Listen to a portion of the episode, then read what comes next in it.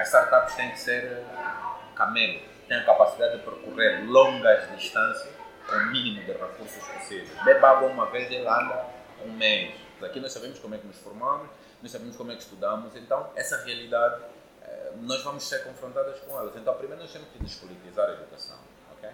Das ciências que mais impacto tem na vida de qualquer cidadão é a política. E eu respeito a opinião de qualquer pessoa e cada um procura criar impacto dentro da sua área, mas eu acho extremamente perigoso quando jovens intelectuais que estudaram fora, que tiveram expostos a outras culturas, que percebem que Angola pode ser melhor e que têm a capacidade de fazer melhor, dizem eu não me envolvo em política. Eu acho extremamente perigoso porque nós estamos, nós estamos conscientemente a prejudicar o povo angolano por não nos queremos envolver, por não nos queremos doar. Eu, se quiser causar impacto de forma alargada em benefício da nação, eu tenho que me envolver na.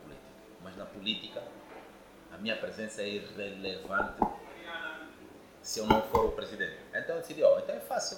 Eu só tenho que me tornar o presidente da República. e que não é uma tarefa fácil. Isso é tão fácil. Eu só tenho que ser presidente da República. Então pronto. Desde 2017 que eu tenho estado a educar-me, tenho estado a equipar-me, tenho estado a preparar-me para que em 2027 eu concorra aos presidenciais e seja empossado como presidente da República de Angola aos 41 anos de.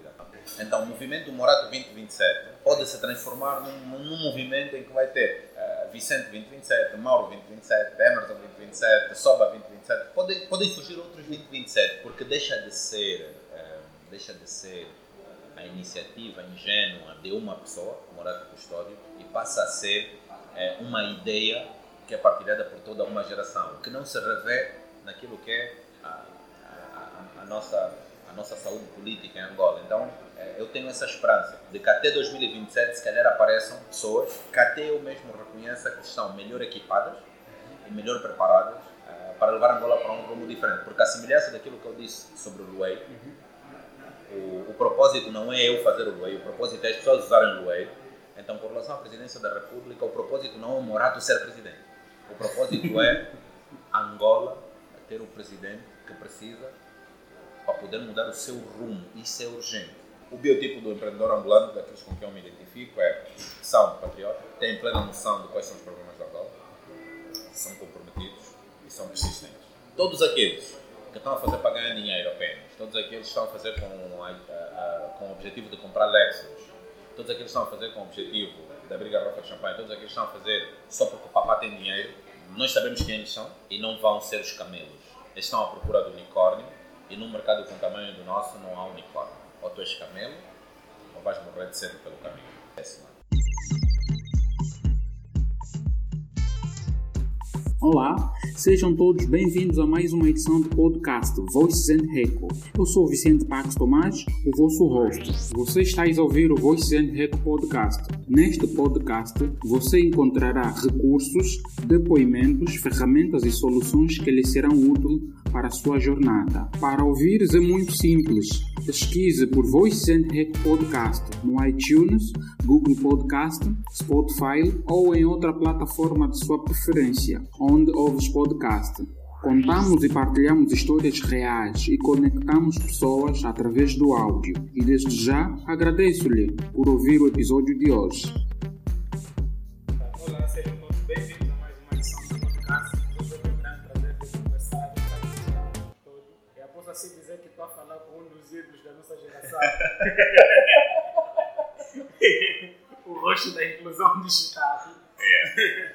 É, sem mais delongas, né? vou deixar que ele faça uma breve apresentação.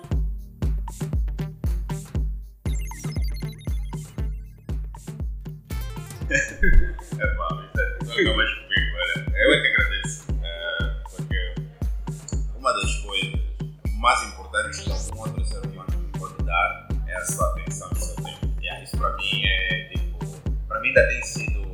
É, é para um mistério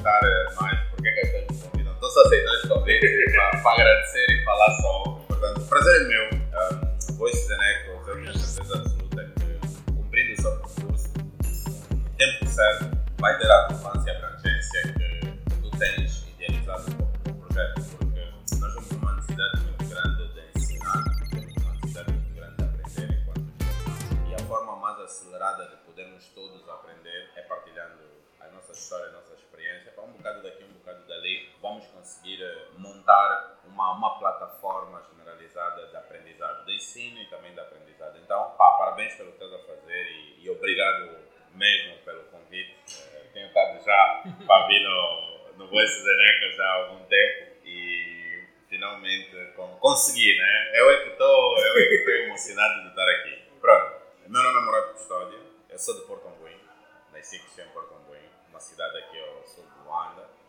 Sou um jovem angolano. Uh, pronto, a dada altura da minha vida eu descobri que uh, a única forma de sair do ponto A para o ponto B era por intermédio da liberdade financeira. E então a única forma que eu conhecia de ganhar dinheiro era trabalhando. Né? Então comecei a trabalhar. Mas depois apercebi-me que trabalhar só não era. Uh, yeah, então eu precisava de me educar. Então apaixonei-me pela academia, apaixonei-me pelo ensino, pelo estudo, por aprender. E tudo aquilo que eu me propus a fazer, me especializei, estudei, investiguei. Passado oito anos de Coca-Cola, tive mais quatro anos de MultiChoice, tive uh, muitos bons mestres, muitos bons professores, aprendi muita coisa e tenho a certeza absoluta que isso tem influenciado bastante na minha, no meu percurso no empreendedorismo, né? Em 2016 tomei uma decisão de sair, largar o emprego fixo, a coisa gira da, da estabilidade institucional e lancei-me lancei mesmo um desafio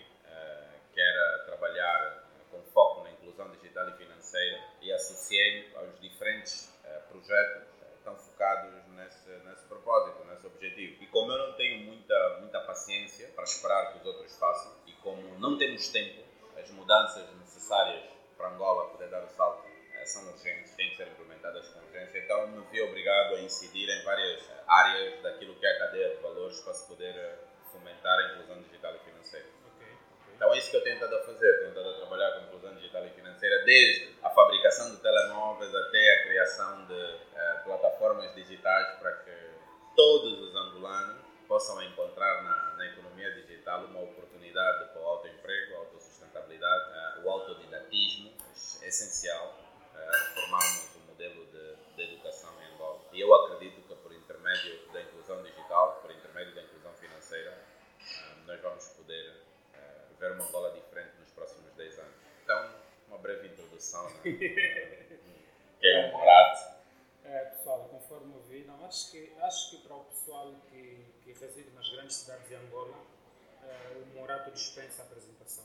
E o pessoal do interior de Angola, vamos assim dizer, agora estamos a ter aderência ao pessoal de Cunene, Mochico e Lunda Norte e BA1, que já estão a ouvir o podcast. Boa, boa. Eu acho que essa mensagem eu tenho que dirigir para eles que conhecem o Morato através das redes sociais, que acredito que também vão ter um dia desse o prazer de conhecê-lo. Sim, sim, sim, sim, sim. Olha, um, nós estamos. Eu tenho estado, tenho estado a, a trabalhar com, pá, com duas pessoas que eu admiro muito. Uh, tenho estado a trabalhar com o Armando, o Armando Molomeno e o, e o Seidu, do Portal TI. Tenho estado a, a, trabalhar, a trabalhar no sentido de pedir ajuda mesmo, né? porque uh, eu, eu não consigo fazer uh, tudo sozinho. Então, grande parte uh, dos projetos que eu estou envolvido, grande parte das minhas conquistas, vitórias e projetos, independentemente de, de aparecer a cara do Morato, independentemente de ser o Morato a, fazer, a falar, há sempre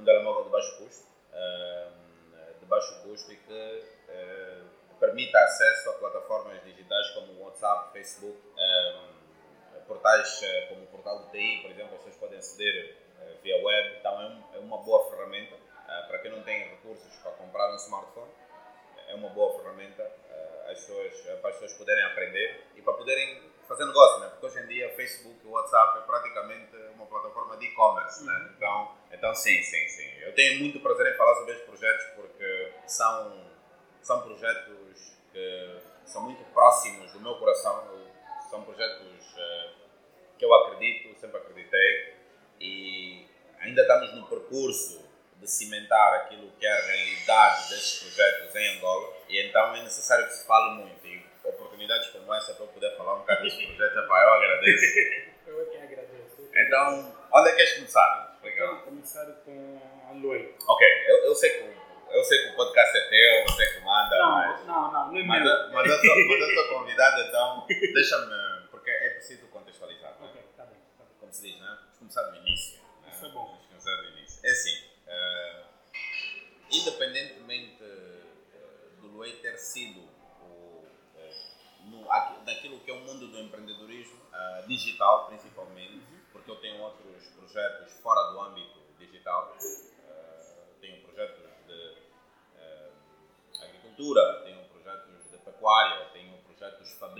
não tem nada a ver com o mundo digital. Mas no mundo digital, o Luei é, é o, primeiro bebê, é o primeiro filho, né? Então, independentemente de ter sido o primeiro filho... Então, vamos do início, neste caso. Independentemente do ter sido o primeiro filho, não é o início da cadeia. Okay. Então, para, para podermos enquadrar as pessoas, eu gostaria de começar não do início da minha carreira, da minha vida no empreendedorismo, mas do início da cadeia, ok? Tá, tá bem. Então, vamos começar a falar de telemóvel yeah. É, é, é para quem está nos ouvindo, ah. é a primeira vez que o Morato fala sobre os projetos agrícolas e pecuários. Sim, tem, tem, tem. Tem, tem, tem projetos imobiliários, tem. yeah,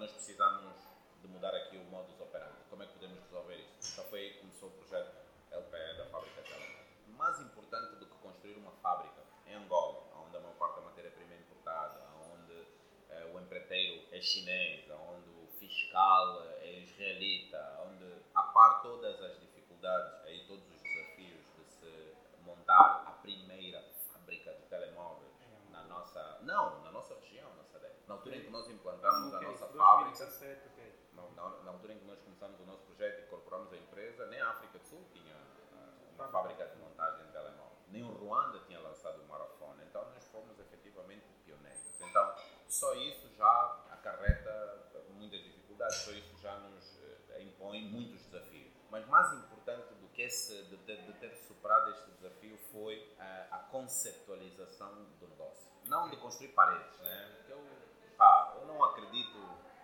num negócio que é, é, centrado nas paredes e nas máquinas e na linha de produção. Não, tem que ser focado nas pessoas. As pessoas que vão trabalhar no projeto e as pessoas que vão comprar os produtos desse projeto, ok? Então, qual é o desafio aqui? Okay? O desafio é como é que nós podemos garantir altos níveis de empregabilidade na nossa fábrica. Então, eu olhei para o processo de produção, olhei para as linhas de produção. As linhas de produção eram muito automatizadas, vamos assim dizer. Então, nós conseguimos definir um processo de produção que fosse o mais manual possível. Para poderem ter pessoas. Exatamente.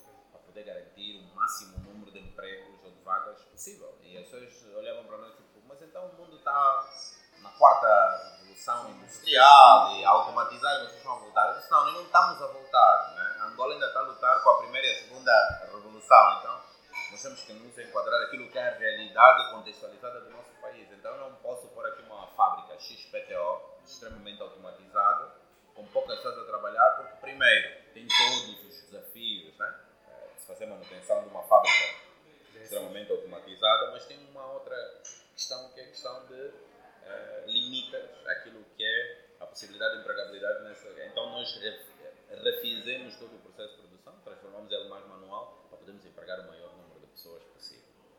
Foi interessante. E segundo, quando sentamos para começar a desenhar os primeiros telemóveis, obviamente ia-se logo, epá, vamos fazer ou um feature phone, que são os telemóveis mais, mais básicos, vulgo laranjinha, né? Epá, vamos fazer um laranjinha 2G barato, para podermos vender que nem pão quente, ou vamos fazer um smartphone, porque nós em Angola, né? nós, temos, nós, temos essa, nós temos essa ilusão de que somos, somos especiais, somos, né? aqui tudo é o maior da África, o maior não sei o quê. Então vamos fazer um smartphone XPTO. Segundo desafio foi, calma, como é que nós podemos fazer um produto que esteja ajustado àquilo que são as necessidades do grosso da população, não de uma pequena minoria, que eu costumo chamar de os meninos bonitos do iPhone, mas para uma grande maioria que é silenciosa nesse momento porque não está no Twitter, não está no Instagram, não está no Facebook, não está no YouTube, porque não pode, não pode participar. Portanto, existe essa necessidade e nós temos que ir ao encontro dessa necessidade. Mas há o constrangimento do preço. Então, conseguimos desenhar um Lisa. É, epá, o Lisa é espetacular. É um feature phone parece um laranjinha, tem uns botõezinhos que parecem um laranjinha, mas permite acesso ao WhatsApp e Facebook. Tudo bem que no WhatsApp é difícil escrever mensagens rapidamente com um telemóvel de botão, mas pelo menos dá para fazer. Dá para fazer chamadas de vídeo, porque o Lisa tinha uma câmera atrás e uma câmera à frente. Então permitiu uma série de, de, de, de ferramentas para as pessoas poderem utilizar. Então fizemos a fábrica, fizemos o conseguimos contrato com a Unitel e com a Movicel, com a Unitel fizemos o laranjinha grande 2.8, ecrã 2.8, nós é que fizemos, calma, e fizemos um moranguinho da que também é um telemóvel relativamente barato e que também permite acesso a plataformas digitais, também é um telemóvel extremamente interessante. Experimentamos o Lisa, foi um grande sucesso, esgotou, e agora estamos a preparar o próximo salto, que é um smartphone de 4 polegadas, smartphone de 4 polegadas, pretendemos que seja um upgrade do Lisa, por isso é que se chama Lisa Pro, para que o maior número de angolanos possível que tiverem a possibilidade. Existe talvez que o smartphone terão de melhorar também a qualidade das imagens. Exatamente, exatamente, exatamente. É, é melhor em termos de imagem do que o Lisa, é melhor em termos de capacidade de memória e é um smartphone. Então, nós queremos entrar para um segmento onde uma pessoa que não tenha dinheiro para comprar um Tecno, não tenha dinheiro para comprar um Huawei, não tenha dinheiro para comprar um Samsung, não tenha dinheiro para comprar um iPhone, pode comprar um Lisa Pro.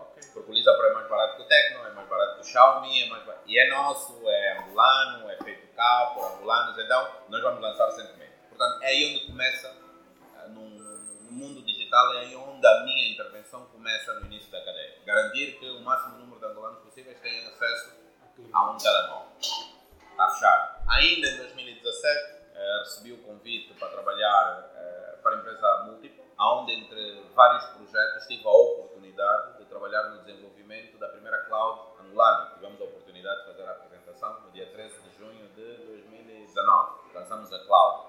Porquê? Porque uma coisa é ter o telemóvel, mas depois esse telemóvel precisa de internet, essa internet precisa de aceder a conteúdo. Então, dentro da Múltipla e da IP World, que são empresas do mesmo grupo, eu tive a oportunidade trabalhar em paralelo em dois projetos. O projeto da Cloud, da AZ Cloud, que é para garantir que os conteúdos angolanos sejam armazenados em Angola. Só para dar um exemplo, eh, há uma startup angolana que é a Sócia, do Augusto Firmino, que está alojada na AZ Cloud. E quando nós tivemos, no início de 2020, uh, aquele outage no acesso à internet por causa do problema nos cabos submarinos internacionais, a maior parte das plataformas digitais em Angola ficaram muito lentas, eh, se conseguia aceder, havia muitos problemas. A sócia funcionou bem.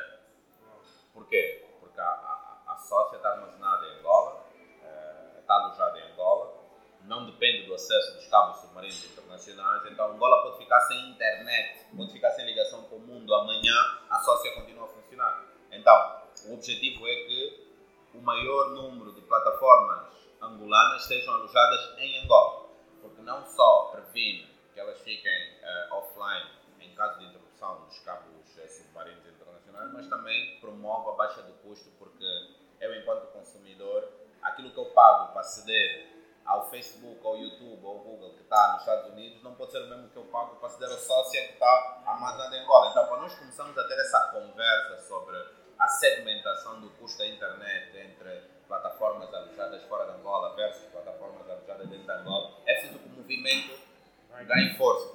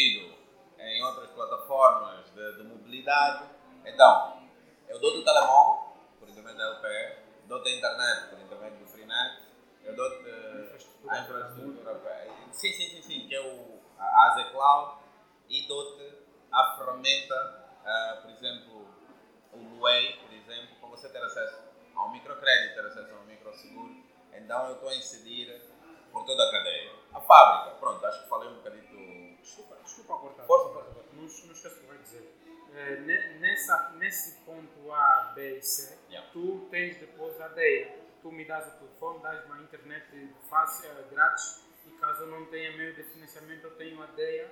Para poder aceder à tua rede de contactos para financiamento colaborativo. Evidentemente, até pode continuar. É. Então, um, na Cloud, tu tens, uh, pronto, como eu disse, né, os negócios não são as paredes, são as pessoas. Né? E eu, uh, na Múltipla, encontrei uma pessoa uh, que, eu, né, que é o CEO da Múltipla, que é o Sr. José Silva. Epá, encontrei uma pessoa partilha da mesma visão, é uma pessoa que está comprometida com a inclusão digital em Angola. Eh, é uma pessoa que foi o primeiro empresário a investir num data center voltado para o hosting, para o público. Foi o primeiro data center privado voltado ao hosting em Angola, em 2013. Então eles já em 2013 já tinham essa visão. Eles já tinham essa visão, epá, vamos fazer um data center, mas o data center não é para alugar ferro, o data center não é para alugar espaço, o data center é para vender serviço. Então hoje eu vendo, uh, alugo 10 racks a um cliente, mas no futuro essas 10 racks eu vou pôr uma infraestrutura que é Cloud que eu vou servir mil clientes. Então já tinha essa visão naquela altura. Então, como eu disse, né? Pá, o Morato, Morato, Morato, mas por trás o Morato está associado a pessoas pá, extremamente focadas, extremamente comprometidas e, e, e, isso é o que permite que eu faça aquilo que eu faço. Okay. Então, montou-se o Data Center em 2013. Nessa altura eu era cliente da Múltiplo, mas eu já tinha uma boa relação com esta pessoa, com o Sr. José Silva. E quando eu saio da Multichoice Angola, tivemos uma reunião, eh, vimos que estava muito alinhado, então eu comecei a trabalhar no múltiplo. A Z Cloud, qual foi o maior, quais eram os grandes desafios? Eram, primeiro, uh, aquilo que é o controle ambiental, energia, refrigeração, segurança, estava garantido com o data center do mundo. o investimento já estava já estava garantido. Segundo desafio, é pá, tecnologia. Pá, tecnologia compra-se. Vamos comprar isso, vamos comprar aquilo e vamos montar. E como eu trabalho com NetApp, que é um sistema de storage, de armazenamento de dados, já há muitos anos, montamos a, a base uh, em, em NetApp, que é extremamente fiável, é rápido, funciona bem, é extremamente confiável tecnologia compra. Uh, água e café. Água e café. Yeah, então, montamos, montamos a Aze Cloud, lançamos publicamente. No princípio, as pessoas olharam para nós como se fôssemos malucos, mas passados dois meses, uh, Angola Cables lançou Cloud. Uh, a Emerson Com lançou Cloud. Agora a ITA também lançou Cloud. Estamos contentes que haja esse, esse movimento, porque estamos extremamente contentes, né? porque hoje nós conseguimos não só uh, estar no mercado como sendo pioneiros, mas estamos no mercado porque acabamos por ser a escolha do cliente A ou B. Portanto, isso quer dizer que estamos a fazer um bom trabalho. Portanto, houve também muitos desafios, mas conseguimos montar. Depois, mais à frente, tem uh, o Luei. Né? Uh, que é o teu bebê agora. Ah, o Luei. O Luei é daqueles projetos, uh, Vicente, que mesmo que não for nunca na vida implementado conforme está idealizado na minha ainda assim vai ter um grande impacto, porque só pelo facto de eu falar abertamente só pelo facto de eu ir a reuniões com o Banco, Banco Nacional de Angola, incubadoras, aceleradoras, é, seguradoras, é, sociedades de microcrédito, falar publicamente sobre o Wave, eu tenho estado a notar que determinadas empresas, não só startups, mas empresas estabelecidas com dezenas de anos no mercado, têm estado a ajustar não só o seu discurso, mas também os seus produtos e os seus serviços. Para funcionar dentro do mesmo diapasão, dentro do mesmo contexto. Então, isso para mim, a gente diz, ah, mas a empresa X roubou a ideia. E eu, tipo, é pá, ideias não se roubam, ok? Ideias não se roubam. Então, mesmo que não seja implementado uh, em larga escala, como está desenhado, ainda assim eu estou extremamente satisfeito de ver alguns movimentos no nosso mercado a fazer. Ninguém está a fazer tudo que o Web faz, mas tem três ou quatro ou cinco entidades entre bancos e, e, e startups cada uma um bocado, mas a fazer aquilo que eu, que eu tenho estado a sonhar a fazer há oito anos. Então, isso me deixa perfeitamente confortável? Porque o objetivo nunca foi o Morato fazer o Luei, o objetivo sempre foi os angolanos usarem o Luei. Então, mesmo que não for o Morato a, a, implementar, mesmo que for o Vicente, porque o Vicente tem mais recursos, tem mais uh, dinheiro, tem mais tempo, implementar o Luei, que não se chama Luei, que se chama outra coisa qualquer, eu vou ficar feliz porque aí aceleramos o processo para que os angolanos possam ter acesso a um serviço como o Luei. Então eu estou tranquilo. Pronto, o Luei eh, não é só uma, uma plataforma de pagamentos, o Luei é uma plataforma de microfinança que só funciona com colaboração efetiva eh, da banca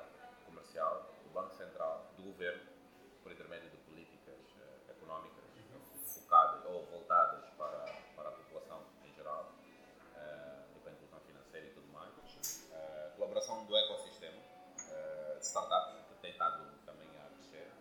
Uh, porque nós dependemos dessas empresas já estão estabelecidas, já têm os serviços Já a tem funcionar, infraestrutura, já têm é agregar todos eles dentro de uma mesma plataforma e poder prestar o melhor serviço financeiro possível a todos os utilizadores. Ahm, começa com pagamentos para poder, eh, para poder armazenar os dados transacionais.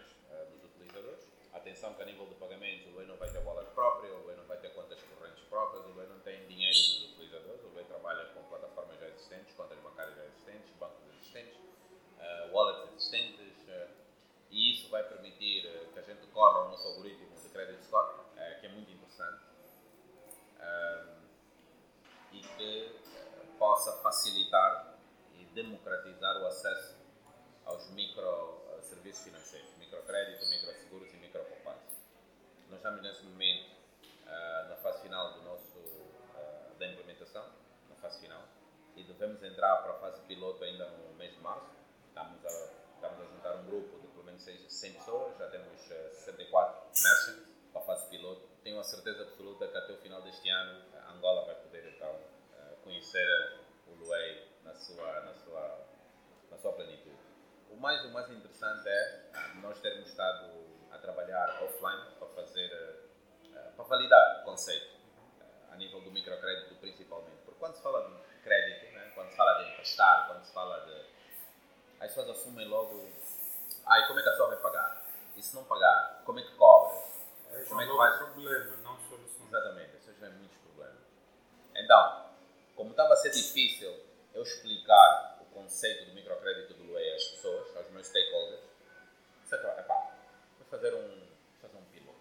Offline. Então, nessa altura, em 2017, eu estava na fase de construção da fábrica, na zona do Zango. Então, eu passava muito, eu saía da cidade, vinha por Calatona e passava muito por aquela estrada que dá a volta para apanhar o Patriota. Não, imagina tu passas pela Pumangol, da Ponte Molhado, Ok. tens que entrar logo à esquerda, fazer aquele contorno lá atrás, por Tem uma trás, galeria tem uma galeria. Tem uma gente que vende ali, mas senhora. isso, e depois quando voltares a apanhar eh, o Patriota, tem umas senhoras que vendem milho, bananas, uva. Então eu passava aí muitas vezes para comprar milho. Eu sou viciado em milho assado, então passava muitas vezes para comprar milho. E, pá, e havia uma senhora, pá, não sei ah, porquê, se calhar é porque era o sítio onde tinha estacionamento, se calhar eu simpatizei. Eu como sou uma, eu como sou uma criatura de, eh, de rotina, eu sou uma criatura de eh, hábitos repetitivos. Então, comprei milho na, naquela senhora a primeira vez, desde então, independentemente de ter muitas senhoras aí, eu parava sempre na mesma senhora para comprar. E conversando com a senhora, vi aí uma oportunidade e disse: pá, como é, que, como é que funciona esse negócio? Ela estava a me explicar: não, é assim, esse negócio eu às vezes vendo 10, às vezes vendo 15 milho, pá, às vezes assim num bom dia posso até vender 20 maçarocas. Contas feitas, estamos a falar de quê? Estamos a falar de. Isso é diário, 10 diário. Yeah. Estamos a falar de 2 mil kwanzas por dia de, de revenue, que não é lucro, né? porque ela no dia seguinte tem que tirar desses 2 mil kwanzas, tem que comprar carvão, tem que comprar eh, milho e tudo mais. E o táxi, depois. Ah, não, desculpa, nessa altura o milho era um 100 kwanzas, em 2017. Fiz as contas, disse, pá, ela 20 maçarocas são 2 mil kwanzas. Tipo, ok. Olha, e se, e se você armazenar, eh, se você separar 100 kwanzas todos os dias para comprar, eh, para, para, para, para crescer o negócio? Ela disse, não, eu não consigo fazer crescer, porquê? Primeiro, o fogareiro não é meu, o carvão não é meu e o milho não é meu. Esse negócio é da minha cunhada, que vende para cuca, não sei o quê. A senhora já tinha assim uma, uma pequena bancada com uma sombrinha. É da minha cunhada. Ela me deu o fogareiro, ela me deu o carvão, ela me deu o milho. Eu vendo e ganho 50 kwanzas por cada maçaroca. E no dia seguinte, do meu 50 kwanzas, eu tenho que comprar o carvão e o milho. Então a minha cunhada fica com os 50, que é a parte dela, líquido. Eu tipo, mas 50 kwanzas quer dizer que tu no final do dia, se vendes 10 maçarocas, tu só faturas 500 kwanzas. Ela disse, pá, mano, isso é muito complicado. Assim mesmo o carvão é de fiar, o milho também é de fiar, e no final do dia a preocupação é pagar primeiro e depois o que sobra é que eu levo para casa. E se eu, se eu tirar dinheiro para investir, eu não vou comer. Eu estava a olhar para aquilo, isso, isso é fascinante, porque nós passamos por aí todos os dias comprando milho e vamos para a nossa vida, mas não temos noção do esforço que aquelas pessoas fazem. Não é para comprar um telefone novo, não é para comprar um calçado, não é para comprar roupa, não, é para comer. Então disse, olha, se tiveres o, o teu fogareiro, se tiveres o, o teu negócio, é diferente, disse, é diferente. Ok, tá bem. Quanto é que você precisa para começar o teu negócio sozinho? Ela disse, pá, precisa aí cerca de 2.500 kwanzas. 2.500 vejo na minha carteira que eu não tinha 2.500 kwanzas, tinha 2.000 kwanzas. Mas ela não tem 2.500, mas tem 2.000. Dá? Não, mano, esse dinheiro às vezes é de feitiço. Não aceita, não queria aceitar o dinheiro. Mais uma barreira, que é uma barreira que é cultural nossa, né? Sim, sim. Porque as pessoas não percebem a dinâmica. Então, levou tempo até convencer a senhora a receber 2 mil quantos. Eu dei 2 mil quantos à senhora e apliquei a metodologia pá, que eu sempre quis usar para, o microcrédito em Angola, porque o objetivo sempre foi fazer com que o, o microcrédito concedido no Luei tivesse a taxa de juros mais baixa, Do que o. não, da África. Ok, ok. Da África mesmo. Da África, yeah. Então, eu disse, olha, eu vou lhe dar 2 mil quantos e você tem um mês para me pagar. Mano, você for pagar quanto? Senão não preocupe. Você vai pagar 2 mil quantos ok? e mais 8%. Mas pronto, obviamente ela não entende 8%, né? Então eu disse, olha, você vai pagar 2 mil kwanzas mais 180 kwanzas. Ela olhou para mim, ela tipo, acho que o mano não está a falar bem. É 180 ou 1800? Não, 180. Não, 180. É pá, é assim. A senhora estava achando que era louco. 180 kwanzas de juros no empréstimo de 2 mil kwanzas a um mês não é nada. Ela aceitou, dei depois. Eu disse assim: olha, ao invés de me pagar o empréstimo, sempre que eu passar aqui, a mãe me dá um milho até chegar no valor. Que eu me emprestei. Então, eu ia receber, vamos dizer, cerca de 21 milhos, estás a ver? Há 5 anos, se a gente converter também o 80, né? Por arredondar por, por excesso, Ah, sim. são 22 mil. Ela olhou e disse: "Pá, ainda melhor. Então, pronto, sempre que eu passasse, meu milho. Até chegou uma altura que nós dois perdemos a conta de quantos milhas eu já tinha comido. Mas eu, eu não perdi a conta, porque eu Contavas. Yeah. Eu emprestei 2 mil kwanzas, a senhora tinha que me devolver 2.180 kwanzas. Passado cerca de 6 meses, eu tinha consumido quase 14 mil kwanzas de milho. Entende? Então estamos a falar 100% em cima de 100% em cima de 100% em cima de 100%. 10 vezes, 10 mil, foi 100% em cima de 100% mais duas vezes. Né? Ela pagou com milho 1.200% sobre o empréstimo que eu fiz, sem ela se aperceber. A última vez que eu falei com a senhora, a senhora já tinha mais três fogareiros, já estava a dar oportunidade. Há mais pessoas. Duas sobrinhas e mais uma, não sei se era filha, se era, só sei que eram duas sobrinhas e mais uma menina. Trabalhavam todos na mesma. Então, ela comprava o milho por atacado, não precisava de comprar, não precisava de fazer três investimentos. Ela fazia um investimento no milho, ela fazia investimento no carvão, ela fazia investimento na- no fogareiro e ela controlava o estoque e as outras miúdas eram as alternativas. Quer dizer que se um carro vier passar por uma senhora do milho e dizer assim, apetece milho, mas já andou um bocado, vai parar à frente, na mesma está a comprar a ela. Se parar mais à frente porque essa está ocupada, na mesma está a comprar a ela. Eu não ensinei isso a ela.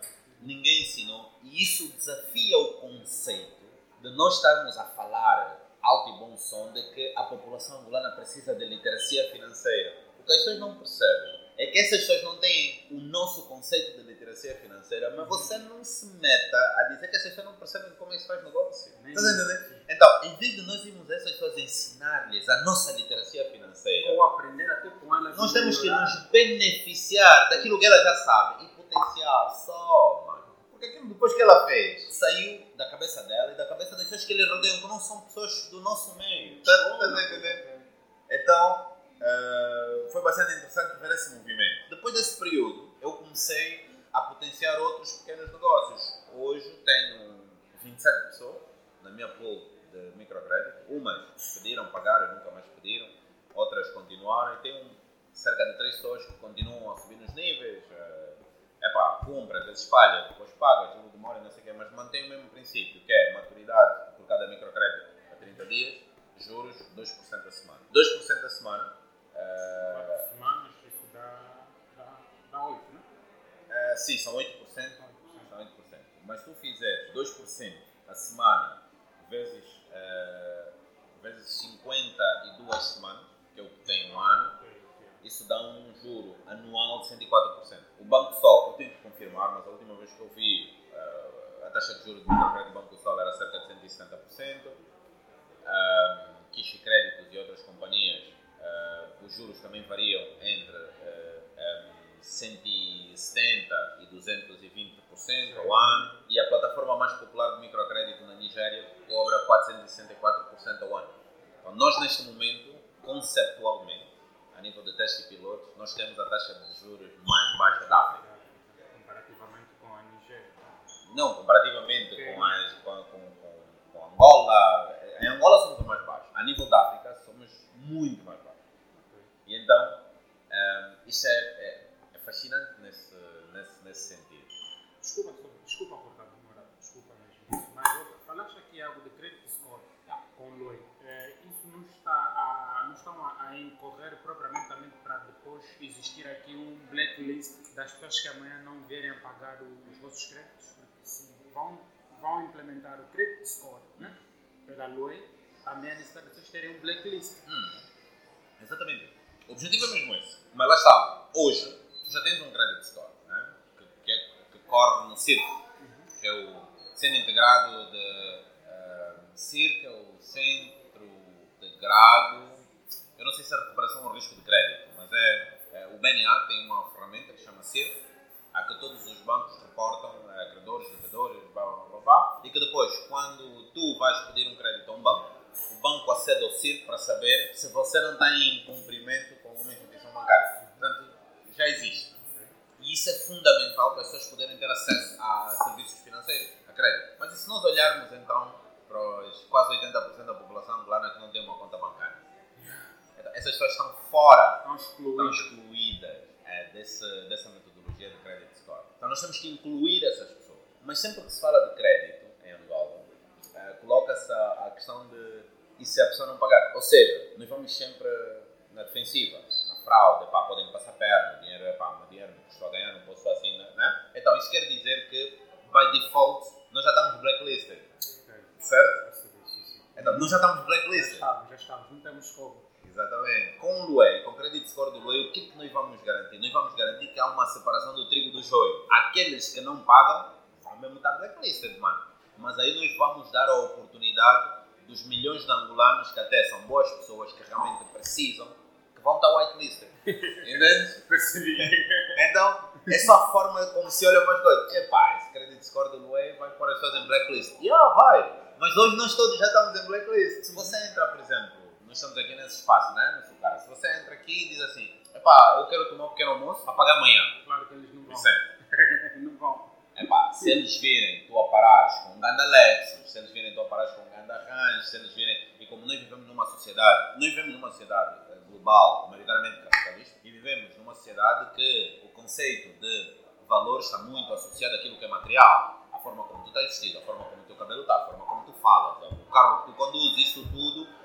é- é- isso tudo contribui para aquilo que é o teu credit score visual. As pessoas olham para ti e. as- Então, as pessoas quando olham para ti já te fazem uma avaliação. A forma como você fala, a forma como você se veste, They o carro que judge. você é. They judge. Mas isso não é, como é que eu posso dizer, não é exclusivo do angolano, do africano, do europeu. Não, não, isso está associado àquilo que é a nossa condição humana. Porque nós, enquanto seres humanos, olhamos para outro ser humano nos primeiros 5 segundos nós tomamos uma decisão se vamos ouvir, se não vamos ouvir, eh, se vamos dar o número de telefone, se não vamos dar o número de telefone. Então isso está associado à nossa condição humana, que é, tu chegas aqui no cara, eh, estacionas um grande arranjo, sais de fato e gravata, entras a falar grosso, a falar com o Ernesto Bartolomeu, coisa parecida, olha, bom dia, Eh, por favor, eu esqueci-me da minha carteira em casa, gostaria de tomar um pequeno almoço e eu fui cá pagar amanhã, não há problema. Eles olham tipo, não, esse não vai fugir por causa um pequeno almoço. Entende? Mas se tiver um miúdo A.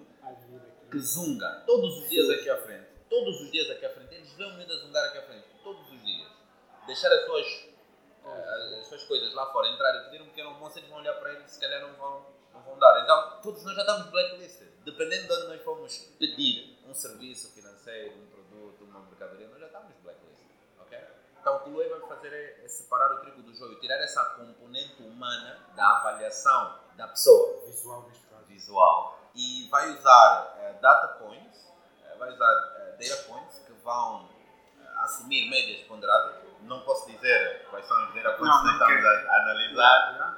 mas vai assumir data points, vai, vai, vai analisar data points que eu estou a analisar neste momento offline, Ok. mas que depois a plataforma vai fazer isso ah, ah, automaticamente por intermédio do, do, do algoritmo desenvolvido por mim, que é uma avaliação do crédito score da pessoa sem ter essa componente visual, sem saber se você é alto, baixo, negro, branco, homem, mulher, não interessa. É, mas há data points que são transversais, aquilo que é o teu. e vai definir um credit score.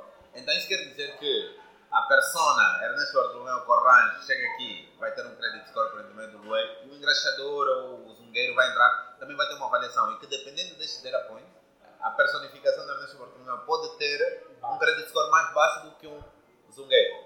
Esse é o objetivo do Luei. É eh, automatizar a avaliação do risco de crédito da pessoa, baseado no seu comportamento dentro da nossa plataforma, e democratizar o acesso ao crédito sem só saberem se você é filho do ministro, se você é enteado do governador, se você teu nome leva dos santos, mesmo que você não é filho do Zé Eduardo, também já, tem, também já te dá um é, quarto no hotel sem pagar. É, a nossa plataforma vai desconstruir eh, essa noção e vai aplicar aqui uma metodologia de credit score que é transversal. E, obviamente, muitas pessoas vão estar blacklisted, mas quem vai estar blacklisted é porque merece estar blacklisted. Okay, okay. Mas muitas pessoas que hoje estão blacklisted vão ser whitelisted pelo, pelo Luê. Então, então, isso é mais ou menos o Luê. Mas eu, eu posso ficar a falar do Luê 5 horas. Não, esteja à vontade. E o Nelito e, e, o Morato têm exclusividade de terem duas horas no podcast.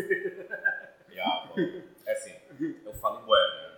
Mas acho que o Nelito fala mais que eu. O que vocês falam impacta. Vocês falam com propriedade. Yeah. E as pessoas aprendem. 30 minutos eu não consigo. Eu, olha, tu não imaginas, tu não imaginas uh, o desafio que foi fazer direto ao ponto para falar sobre economia digital em 30 minutos.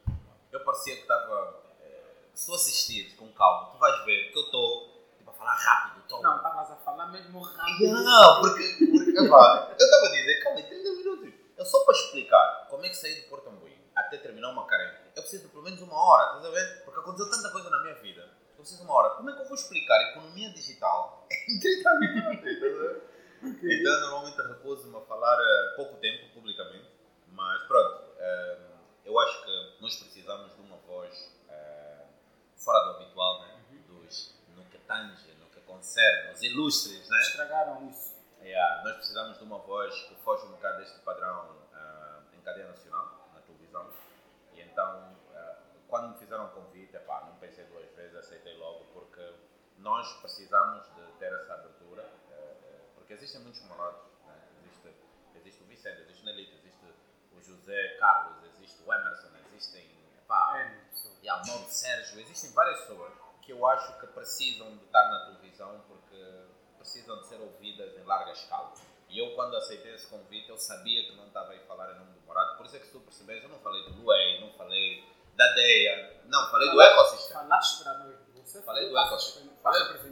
Falei do ecossistema e falei das plataformas que, ao contrário do, do LUE e da DEA, que ainda estão na fase de desenvolvimento, falei de plataformas que já estão implementadas. Falei do FIT em 14 semanas, que é um exemplo do negócio que saiu do convencional para o digital, agora por causa da pandemia. Então, eu tinha a noção que eu estava a ir em representação do ecossistema, mesmo que o ecossistema não me pediu para lhe representar. Entende? Então, eu penso que abri aqui uma porta interessante todas as pessoas estiverem efetivamente interessadas em partilhar, em, em, aumentar o conhecimento de quem ouve, de quem segue, epá, temos que ir para a televisão.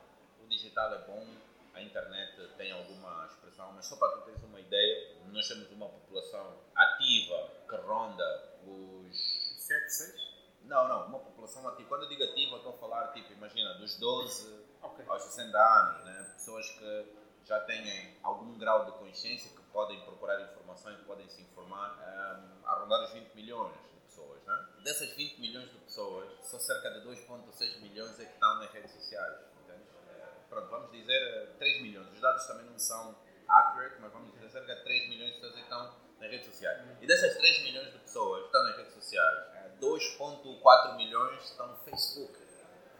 Por causa, Facebook zero. Por causa do Facebook zero. Entende?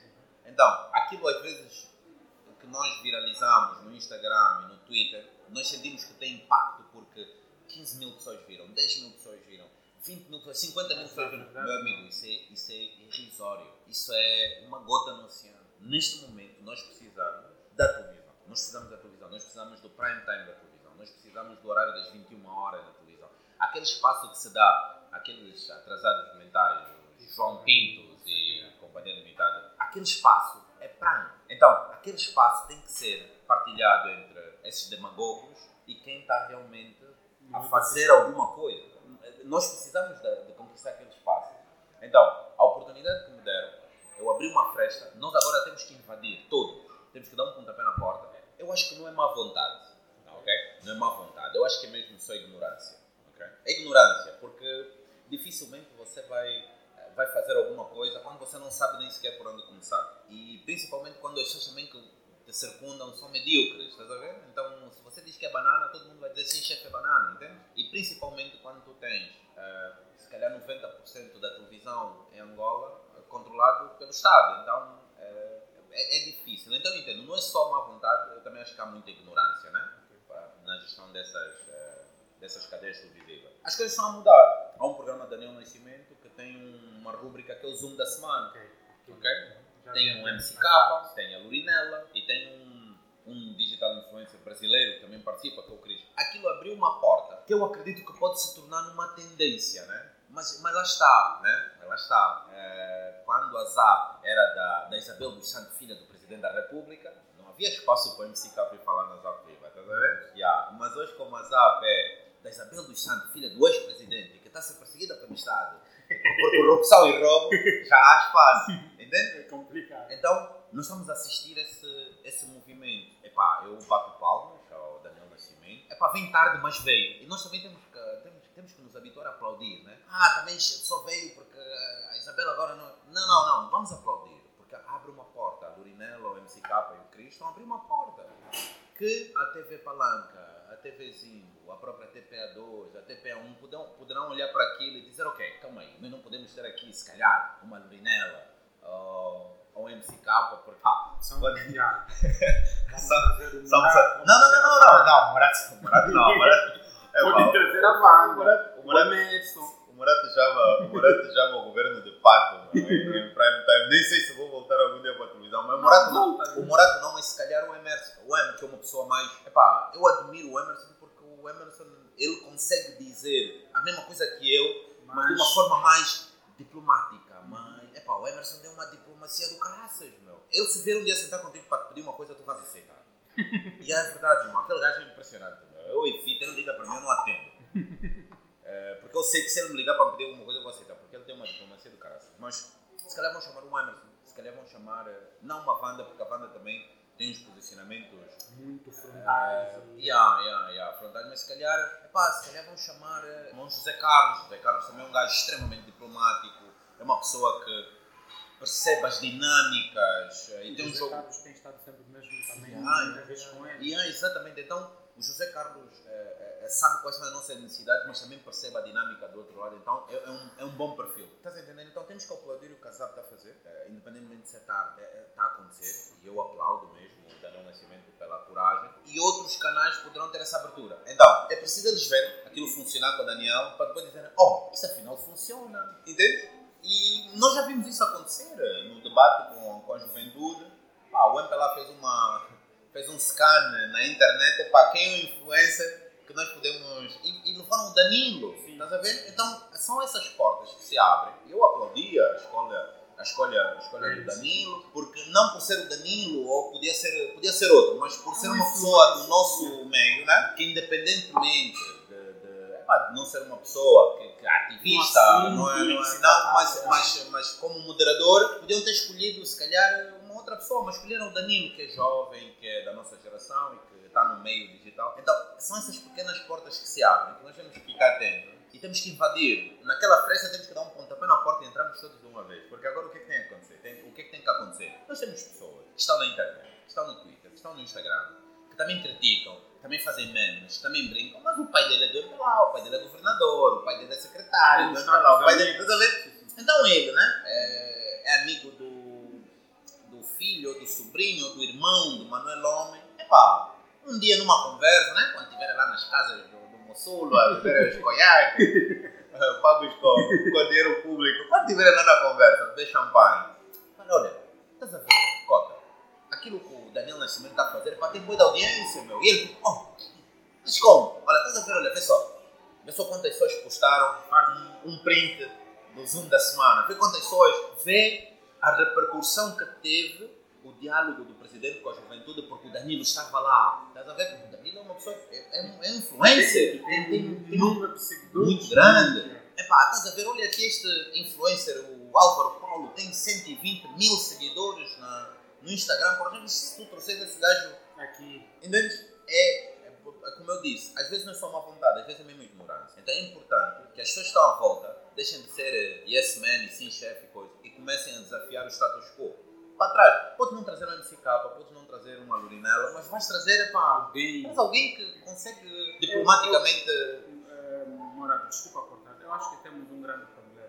Eu tenho um amigo meu, ele é sul-africano, Batsuini. Yeah. O Ba- o Batsuini sempre dá exemplo. Eu tenho um exemplo que ele dá. Ele dá o exemplo do macaco e peixe. Hum. O macaco e o peixe, se nós quisermos um peixe para trepar o pau, o macaco vai chamar o peixe de burro. Yeah. E se acontecer o mesmo também, vai, o peixe vai chamar o macaco também de burro. Mas se o peixe quer subir a árvore, o peixe tem de pagar o macaco. Yeah. O macaco dá-lhe aulas e ele acaba subindo. Yeah. O peixe por cima da árvore, outros peixes querem aprender. Sabe o que o peixe vai dizer? Yeah. Trabalhe duro para os Yeah. outros peixes.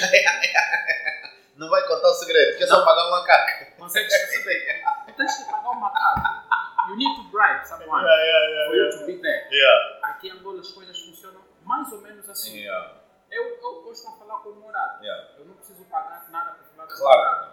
O Morato é alguém que partilha conhecimentos com as pessoas. Yeah. Mas alguém a mais quer falar com o Morato. Eu vou ser o tal peixe. Não, tens que pagar. Mas não, é só dizer que, olha, é, é, esta, é a conta dele do Instagram. Fale com ele. Caso ele tenha tempo, vocês vão falar. Yeah. Nem sempre o Morato tem tempo para te responder. Yeah. Isso acontece. Yeah. Mas nós aqui em Angola, o fator tem girado nisso. Yeah. Os gatos que estão no topo, a gente nunca sabe como é que eles subiram ali.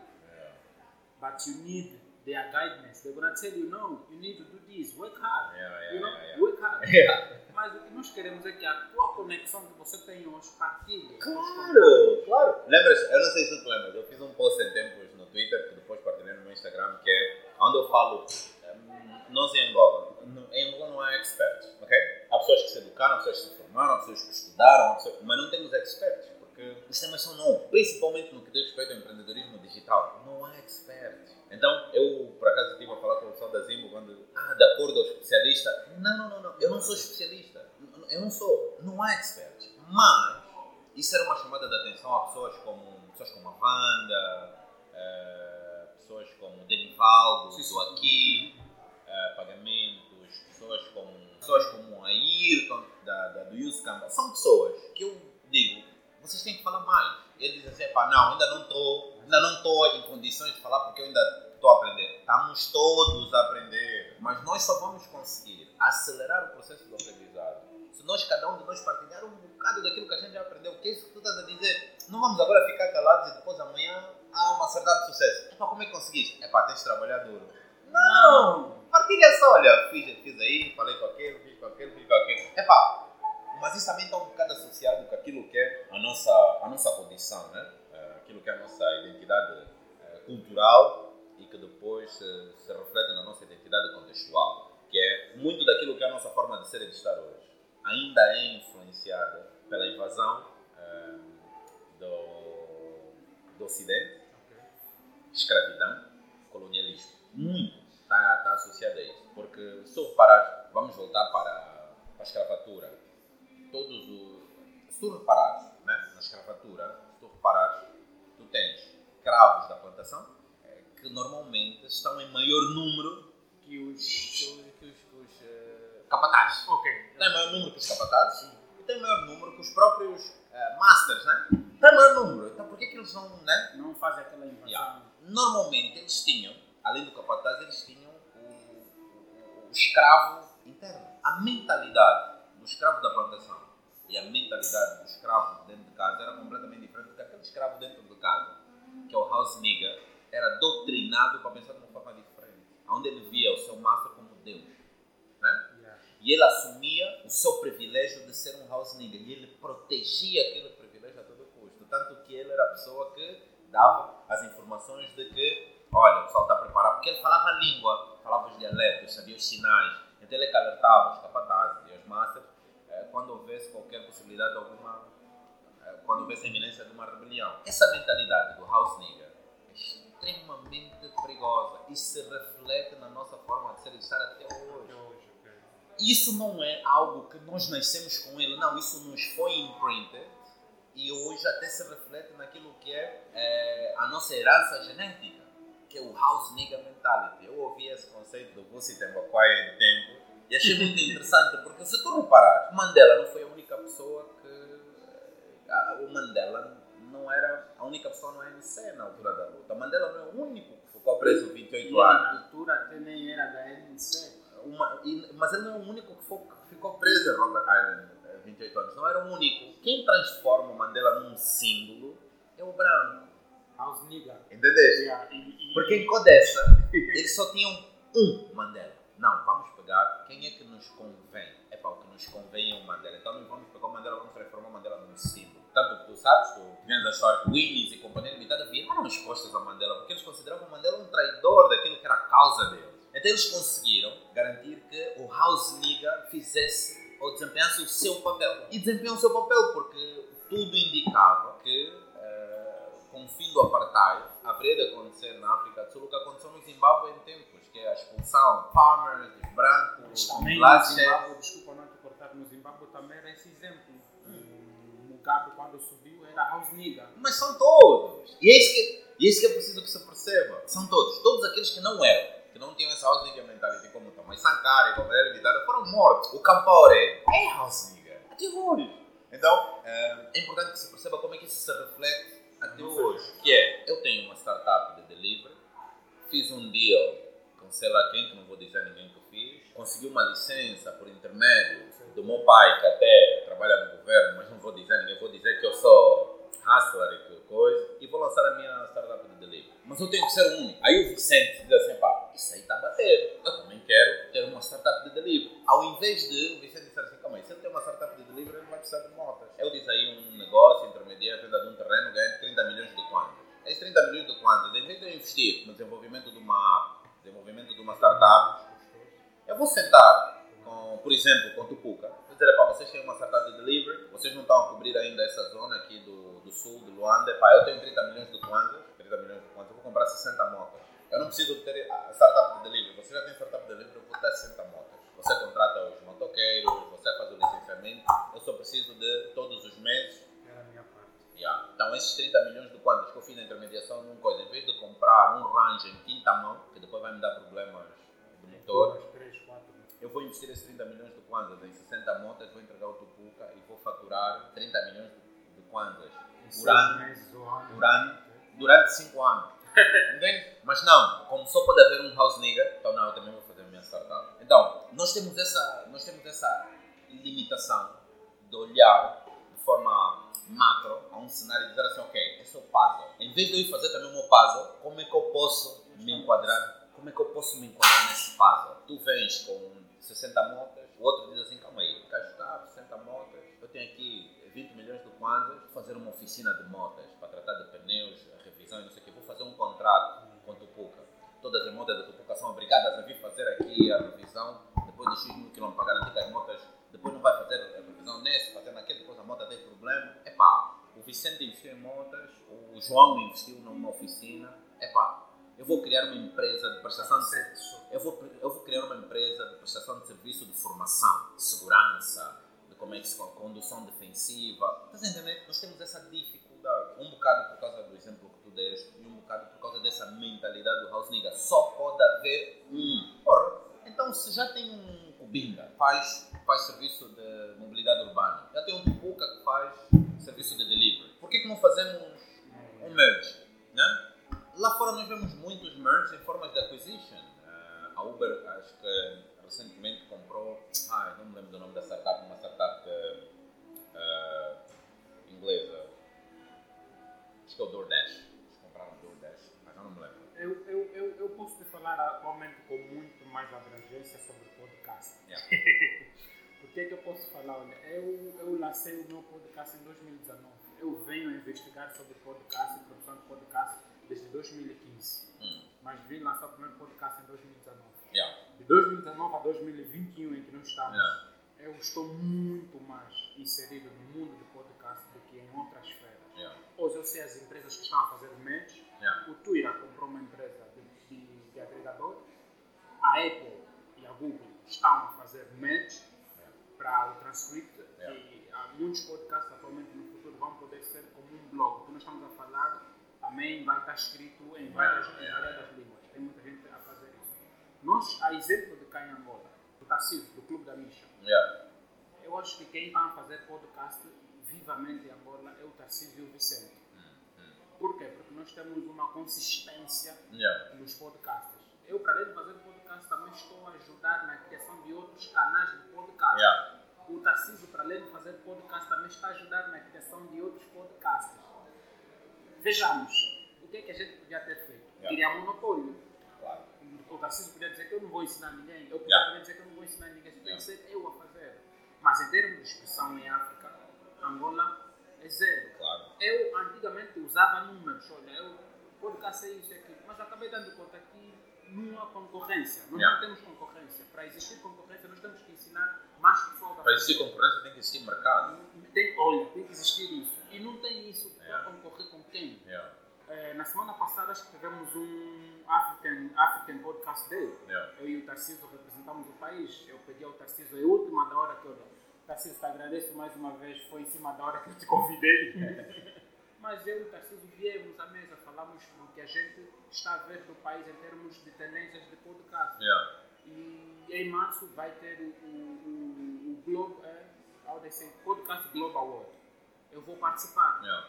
para representar o país, vou falar Boa. do país em termos de podcast. Boa. Mas eu estou, não estou aí sozinho, tenho que estar a levar quem comigo está fazer Claro, podcast. claro, claro. Tudo que eu estou a fazer, tudo um pouco a gente partilha. Yeah, yeah, yeah. Não, não, mas é assim, essa, essa é a visão, essa é a visão correta quando se está a criar, quando está a criar mercado, porque as pessoas aqui dizem muito, ah, concorrência é bom, tem que haver concorrência, tem que haver concorrência. Epá, eu desafio um bocado esse conceito no sentido de que só pode haver concorrência em mercados maduros. Não estou a dizer países nem setores, estou a dizer mercados maduros.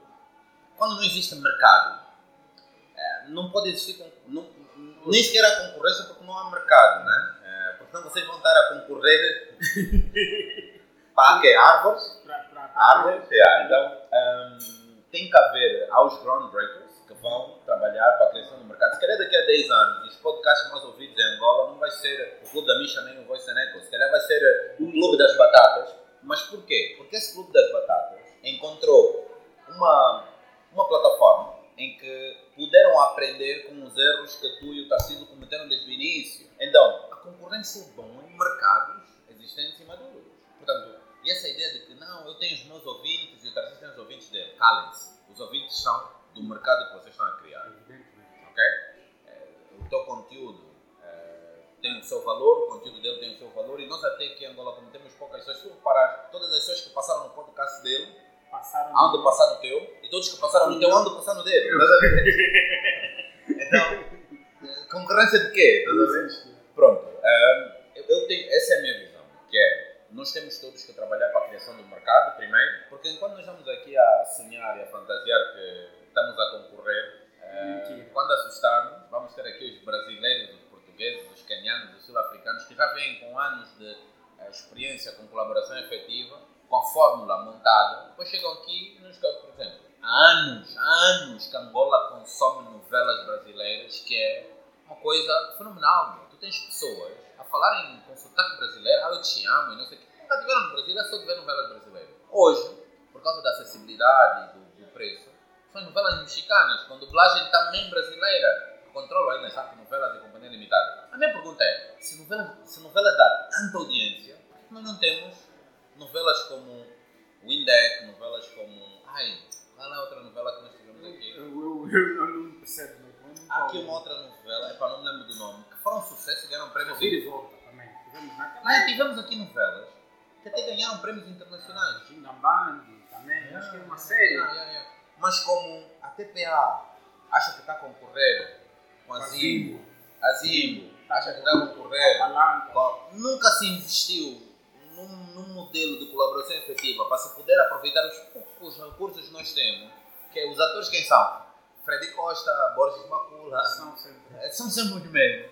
Então quer dizer que não há, em vez de se criar o ecossistema, epá, ah, o canal principal é TPA, a Zimbo tem dinheiro para investir que é uma cadeia nova, vamos investir numa academia de artes e, e- e- e representação para criar eh, atores, Eh, não sei quem vai investir em estúdio, não sei quem vai investir, vai investir nisso. E vamos fazer novelas, que depois são novelas que é de todos, né? Para quê? Para criar o tal mercado. Não, house nigga mentality, cada um faz o seu, e como é caro fazer, os atores são os mesmos, tu não fazem larga escala. O que acontece? É brasileiros, é portugueses, mexicanos, é turcos, nós a consumirmos tudo isso que não tem nada a ver com a nossa identidade cultural, nem a nossa identidade contextual e continuamos aqui nesse buraco uh, de, de desconhecimento. né? É, exatamente. Por quê? Porque não se percebeu ainda que só por internet da colaboração efetiva é que nós podemos dar estes saltos. Isso se reflete na televisão, se reflete uh, no empreendedorismo, se reflete no, no, digital, se reflete nos podcasts, se reflete em todo sítio. Então é preciso que haja esses groundbreakers, como é o caso do Tarcísio e o teu caso, que digam assim, calma, vamos nos juntar. É para Tarcísio, tem um podcast com três pessoas, amanhã vou experimentar três pessoas e só tenho um microfone, preciso de dois. O Tarcísio vem da empresa dois microfones. E vice-versa. Por quê? Porque vocês estão a criar mercado. É? Quando não esse salto. percebi, percebi. É, vamos continuar presos. Perguntas, mais perguntas. Ignorado, olha. Ok. É, o Yeah. é uma cena de microcrédito. É, É uma plataforma de microfinanças. microfinanças. Plataforma de financiamento colaborativo. E a sócia, A sócia, a sócia é um conceito que já existe. que é comum para existe. Yeah, é um conceito que já existe. Eh, offline, que é. ehm, aqui em Angola tudo é pago a pronto, né? Cabeça. Mas nós sabemos que eh, no, no mercado informal, na economia real de Angola, as pessoas não têm dinheiro para comprar uma caixa de frangos sozinhas. Mas se eles forem comprar só a coxa, fica um bocadinho mais caro. E como muitas delas até fazem sócia para depois ir revender, o investimento de comprar uma caixa de frangos é um bocado alto para uma pessoa. Então o conceito sócia já existe. Vaquinha. né? Vaquinha, exatamente. É vaquinha. E a ideia mais também não cai nessa de vaquinha. Não, não, não, não. É- São conceitos diferentes. Eu vou, eu vou explicar o conceito da DEA já daqui a bocado. Que é, a sócia é, eu e o Vicente estamos na sócia, olhamos para um produto, tipo uma caixa d'água. É mais barato comprar uma caixa d'água do que comprar uma garrafa d'água no retalho. Porque a pessoa que vende uma garrafa d'água no retalho também comprou uma caixa. Então ele tem como margem de lucro para poder faturar em cima da garrafa. Então, mas se eu e o Vicente fomos comprar uma caixa d'água os dois, fica para nós mais barato e dividimos a caixa d'água. Isso é o conceito sócio.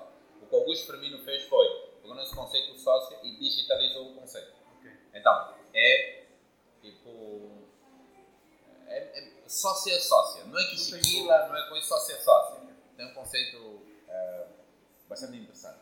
Ideia é, imagina, eh, o Vicente precisa eh, de um microfone. Nesse momento, o que é que o Vicente precisa fazer para ter um microfone? Tem que ganhar dinheiro, tem que ganhar dinheiro, tem que comprar um microfone. É um investimento que o Vicente faz no microfone, não é? Mas imagina que o Vicente não tem capacidade para comprar um microfone. Mas o Vicente já tem público, o Vicente tem um propósito, o Vicente tem seguidores, o Vicente tem parceiros.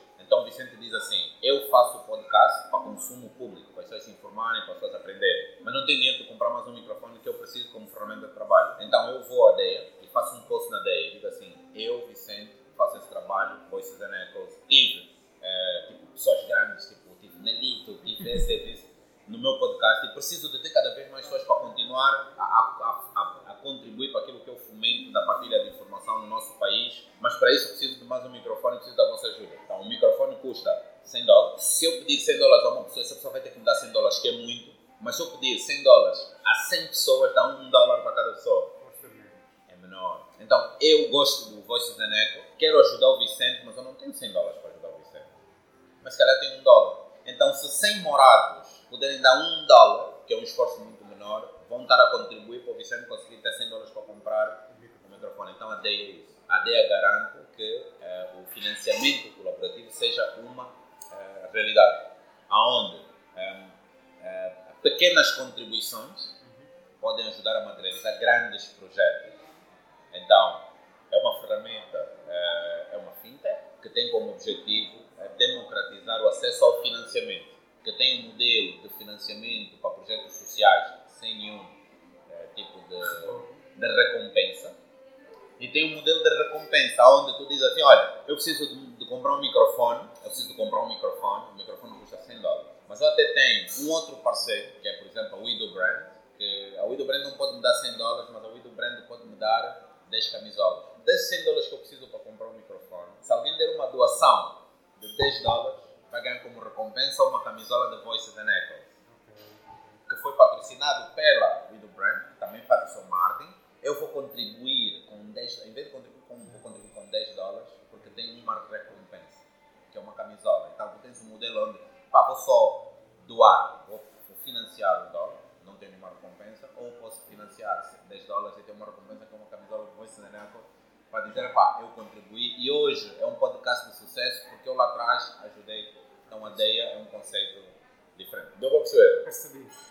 A minha pergunta recaiu propriamente eh, não para mim. Não, não, eu sei, eu sei, eu sei, eu sei. Eu sei, eu sei. Porque, porque eu normalmente eu, eu tenho que trazer algumas perguntas.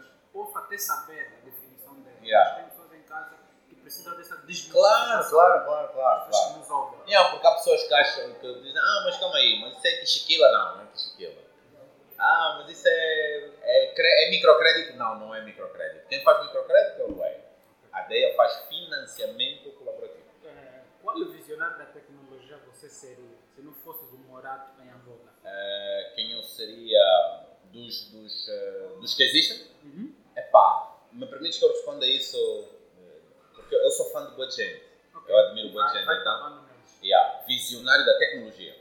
Eu gostaria, eu gostaria de ter o coração do Emerson Paim, da. Eu gostaria de ter o raciocínio do Mauro Sérgio, porque muita gente não sabe, mas o Mauro Sérgio é das tecnologias, muito forte. Gostaria de ter o coração do Emerson, gostaria de ter eh, eh, o raciocínio do Mauro Sérgio, gostaria de ter a força de vontade do Augusto. Eu não consigo pôr tudo só numa pessoa, óbvio, né? Eh, se eu fosse, se eu não fosse o Morato, podia ser o Emerson e estava contente. Se eu não fosse o Morato, podia ser o Augusto, estava contente. Se eu não fosse o Morato, podia ser o Mauro Sérgio, estava contente. Mas se eu pudesse. Ya, ya, ya, ya, ya. Essa, essa, essas três pessoas são pessoas que eu. São pessoas que eu. Pronto, eu admiro, admiro muitos empreendedores porque me inspiram muitos empreendedores. Uh, epá, Wilson, Ericsson, uh, Denivaldo, Ayrton, uh, Mário Cruz, José Carlos. Epá, admiro boa gente porque acompanho e, e sou um estudioso, como o prodígio diz, né? Ou a UNJ, são estudiosos do game. Yeah, eu sou mesmo um estudioso do game, no empreendedorismo angolano, estudo, estudo todos eles e aprendi a, a apreciar, aprendi a respeitar e aprendi a, a seguir né?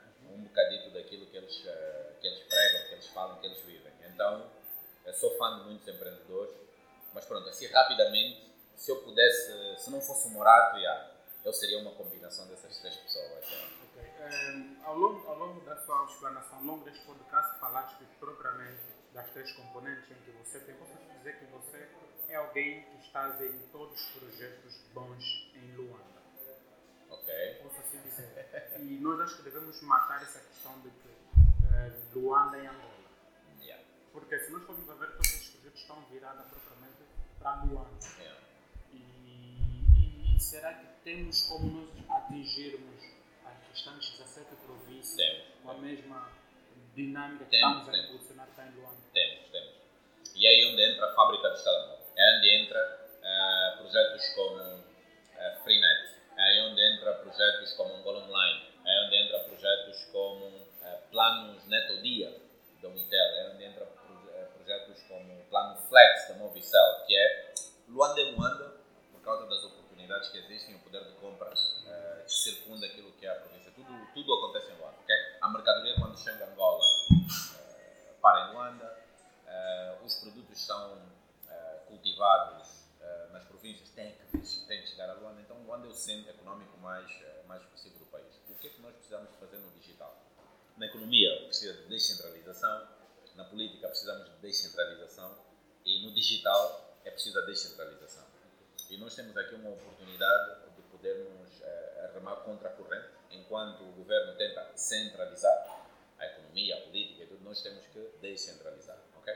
Mas é difícil eh, descentralizar, por exemplo, vou dar um exemplo, Televa e Cubinha, ok? Televa e Cubinha. Você diz, ah, não tem mercado. Tem, tem mercado. Principalmente nas províncias onde há aeroportos. Eh, tu se fores a, a Benguela, se fores a Lubango, podes encontrar, sei lá, 10, 15 renta-carros. Acho que qualquer pessoa nessas províncias tem uma renta cá, é claro, né? estou a falar alegoricamente. Né? Ahm, porquê? Eles criaram esse mercado. Eles dizem, se você vier a Benguela, se você vier a Lubango, você não precisa se preocupar com carro. Nós garantimos. ok? Então quer dizer que há mercado para transporte urbano nessas províncias. Imagina que epá, é a primeira vez que eu vou a Lubango, é a primeira vez que eu vou a Benguela. Eu posso até alugar um carro, mas eu não quero conduzir porque eu não sei aos sítios. Mas se eu tiver um serviço de mobilidade urbana que o preço, porque depois os preços são. É, é, existem as taxas, né? Em Luanda tem taxas mais altas, mas nas províncias pode ter taxas mais baixas, ajustado àquilo que é a realidade da província. Se eu tiver um serviço de mobilidade urbana, não vou precisar de alugar um carro. E até, como essas províncias já têm muitos carros tem muitas pessoas uh, a precisar de emprego, esses até podiam ser os maiores aderentes ao serviço no lado do driver.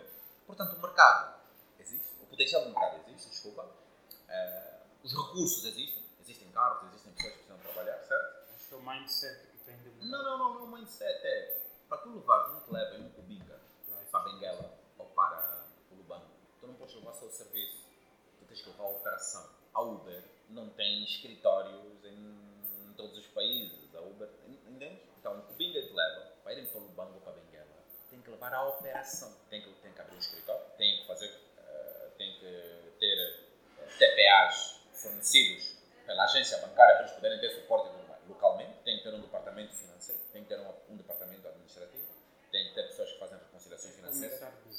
Eles têm que replicar a operação que eles têm em Luanda nessas províncias.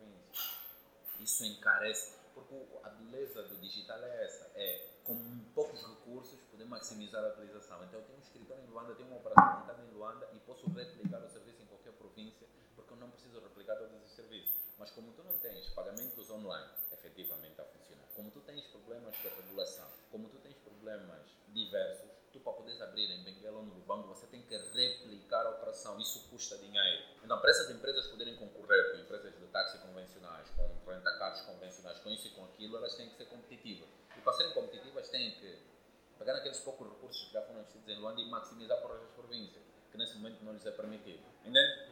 Então, o que é que vai acontecer? O, o, o que é que tem que acontecer? Primeiro, é onde entra a fábrica, nós temos que garantir que há mercado em que todos os angolanos possíveis possam ter acesso a, uma, a um smartphone de baixo custo, primeiro. Todos os angolanos, quantos forem possíveis, têm acesso a, uma, a um acesso à internet, têm ter acesso à internet. Todos os angolanos, quantos possíveis, podem, podem ter a possibilidade de baixar o Cubinga e o Telegram, e que está armazenado em Angola, e que é rápido, e que é mais barato e tudo mais. E depois, tem que haver soluções como uh, Use Canva, aqui pagamentos, uh, Cubinga Pay, Luei, para permitir que eu chego no, no banco, ando com um Cubinga, uh, no fim da corrida pago, e está pago. E o Cubinga aqui na sede faz a reconciliação financeira e sabe que o utilizador X na província do Lubango pagou. Porque se ele tiver que ter 100 TPAs no Lubango, 100 TPAs em Benguela, 200 TPAs em Luanda, o que ele paga de custo de operação, de taxas e tudo mais, uh, a nível. Não, é não, não é baixo. Só o Cubinga, não sei se posso revelar dados, mas só o Cubinga, o que o Cubinga pagou taxas de serviços prestados por entidades financeiras é um absurdo. É um absurdo. Então, se eles replicam a operação que eles têm em Luanda pelas 18 províncias de Angola, torna-se um negócio inviável. Eu, eu, estava a ler um relatório, ainda no mês passado, desculpa Morato mais uma vez, é, que dizia que o único país da SADC que não está a ter benefícios tecnológicos, quanto ao investimento tecnológico, yeah. não está a ter investimentos em Angola. Yeah. Por quê? Comparativamente da África do Sul, Moçambique, a Zâmbia, Namíbia, eles, os governos ali estão a ter retorno porque houve investimento, yeah. houve investimento yeah. e há startups que hoje estão a contribuir para a própria economia. Yeah. Mas nós aqui não. O Estado investiu o que ele teve, o que, ele teve que investir. Investiu muito. Investiu, investiu muito, muito mas infelizmente não está a colher por causa da regulamentação. Porque há um nível de regulamentação muito maior comparativamente com esses estados da, da região. É assim, há dois fatores, da, da, na minha análise, né? há dois fatores que influenciam. Primeiro é a necessidade do nosso Estado de fazer tudo. Né? Nós temos aqui uma mistura eh, de socialismo, onde o Estado é paternalista, o Estado é que dá, o Estado é que... Temos aqui uma mistura de socialismo uhum. com fascismo, que é, no socialismo, todas as empresas pertencem ao Estado. No fascismo, o Estado seleciona um grupo pequeno de pessoas e potencia essas pessoas para. Né? Nós assistimos muito isso, o Estado a criar a Liga dos Empresários, é, os comitês de especialidade, não sei o que. Depois, essas pessoas é que recebem os créditos, essas pessoas é que. e depois não fazem nada, né? Então nós temos aqui uma mistura uh, obscena de socialismo e fascismo que uh, nos, nos, traz para o estado em que nós estamos hoje, ok? Não sei se tu viste uma notícia recentemente. Uh, eu ontem fiz um comentário no Twitter que o executivo vai lançar a Mobile Money. Oh, ok. debaixo de um dos magazines locais. Para quê? Meu Deus. Por quê? Para quê? Yeah. O Estado é dono de 80, vamos dizer, acima de 80% Das provedoras de de todas as provedoras de internet em Angola. Por quê? O Estado concede licença ah, para a criação de interoperabilidade do mobile money em Angola a si mesmo. Para quê? Entende? É que não é o Estado diretamente, é indiretamente para pessoas ligadas ao Estado. Então isso é limitador, porque quando você. É, é assim, ó, ó, Vicente, se algum dia alguém disser assim: olha, vamos abrir uma empresa eh, e temos que dar. eh, vamos abrir. Abres uma empresa com alguém, né? Imagina, tu hoje tens uma empresa de design, tens uma empresa de design, e depois amanhã tens um podcast, que é este. Mas depois a tua empresa de design é que presta serviço design ao podcast. É assim, no longo prazo vai correr mal. Primeiro, porque é difícil você, se- você desafiar a si mesmo. Em olhar para aquilo e dizer assim, não, isso não está bom. Não, não é bem assim que eu queria. Né? Primeiro tens essa dificuldade. Você não pode ser eh, jogador e árbitro ao mesmo tempo. Não pode. Você tem que ter uma estrutura forte à tua volta que te desafia. Então, o mais difícil às vezes a fazer é perceber que nem todo o dinheiro tem que sair do bolso esquerdo e pôr no bolso direito, de direito como nós assistimos o Estado a fazer e as Isabel. A Isabel tem, tem, tem operadora móvel, tem empresa de marketing, tem empresa de call center, tem. Estás a entender? TV. Porque depois, e depois a empresa de call center que presta serviço aí tem que. Ah não, mas ela faz um bom trabalho. Meus amigos, eh, tu, se for assim não vamos criar mercado. E o que acontece, em grande parte, isso não é só no, no digital, não é só no acesso à internet, não é só na recuperação de investimento feito nas tecnologias, é um, é um bocado por todos os setores do nosso país. É precisamente isto. É que existe aqui uma mistura obscena de fascismo e, e- e socialismo, as pessoas não sabem bem o que é que é, o que, quem é quem, e perdem-se um bocado, e depois acontecem Essas, essas, essas grelhas, essas ah, falas. essas, essas eh, situações que nós vemos, mas que como há um grupo pequeno de pessoas que é que toma, eh, toma as decisões no país, mas que também é que se beneficia, então está tudo bem, estás a ver? No longo prazo nós vamos nos apercebendo que não está. Então, o que tem que haver para se reverter esse quadro que tu apresentaste tem que haver é, nós temos que despolitizar setores-chave do nosso país. Temos que despolitizar a educação, primeiro, porque nós temos que educar as pessoas, nós temos que educar seres humanos de valores, temos que educar homens com valores, temos que educar mulheres com valores, temos que educar toda uma sociedade, toda uma geração com valores diferentes daqueles que têm, têm sido passados agora. Então nós temos que despolitizar a educação. Ah, nós temos que dar maior eh, autonomia ao nosso sistema de educação para interagir com o setor privado, porque é o setor privado que tem, que tem depois a missão eh, de enquadrar eh, esses recém-formados. não sei. Por isso é que nós vemos depois as empresas irem buscar expatriados e dizem, ah, tudo também aqui é branco. Não, ele sabe como é que você se formou. Yeah. Uhum. Ele sabe que você pagou o professor. Ele sabe que você, independentemente de ter um canudo de engenharia de circuitos digitais, sei lá das quantas, você nem sabe escrever consenso porque você não sabe se vem primeiro C ou S. Entende? Então o empresário sabe. Em posições chaves, nós não podemos culpar o empresário porque foi buscar um estrangeiro. Não podemos. Por quê? Porque a educação em Angola é tão politizada e os institutos eh, politécnicos eh, eh, privados que existem, nós também sabemos que é deles. Tá não são bem privados, nós também sabemos que é deles. Então, o privado sabe disso. Então, o privado, o privado não tem confiança no nosso sistema de ensino, porque nós, hoje também estamos nos a tornar esse tal privado, nós também sabemos como é que nós chegamos aqui, nós sabemos como é que nos formamos, nós sabemos como é que estudamos, então, essa realidade, nós vamos ser confrontadas com elas. Então, primeiro, nós temos que despolitizar a educação, ok? E segundo, nós temos que despolitizar o, o empreendedorismo. Nós temos que assumir aqui eh, uma volta eh, de, de 180 graus. Ah, estamos aí nessa direção, nós temos que virar completamente para a direção oposta, que é para o capitalismo, que é deixar que o eh, que o mercado se regule. Estás a ver? Caso contrário, nós vamos continuar a cometer esses atropelos porque é muito difícil você ser ministro dos transportes da justiça ou das tecnologias de informação, mas depois é tipo, é difícil você ser governador de Luanda, é difícil você ser governador de Luanda e, e- e fazer uma limpeza efetiva ah, dos resíduos sólidos da cidade quando as empresas de limpeza de lixo estão atreladas a ti ou ao governador passado ou outro governador. É difícil, esquece isso, nunca vai acontecer. Nunca vai acontecer. Enquanto nós continuamos a alimentar, que é possível, o cabrito comer um tamarrado e mesmo assim fazer um bom trabalho. Não, Esquece, mano. Esquece, esquece, Então o que tem que haver é isso. Primeiro, despolitizar a educação. E segundo, é despolitizar eh, setores-chave da economia. Nós temos que despolitizar. Nós temos, nós temos um ministro de Estado para coordenação econômica. O que, é que ele faz? O que, é que faz o ministro da Economia? O que é que faz a ministra das Finanças? O que é que ele coordena? Então, nós temos aqui níveis de sobreposição de, de funções e tarefas. Nós também não sabemos muito bem porque é que existem, mas existem.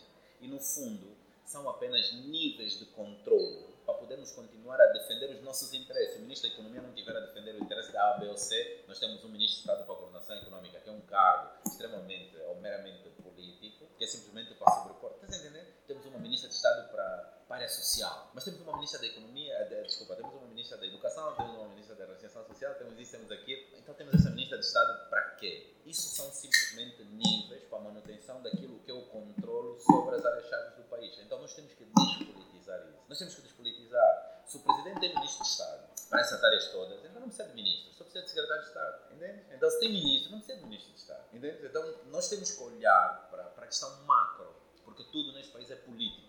Enquanto tudo neste país for político, esquece, mano. Vamos continuar como até já estamos a cometer.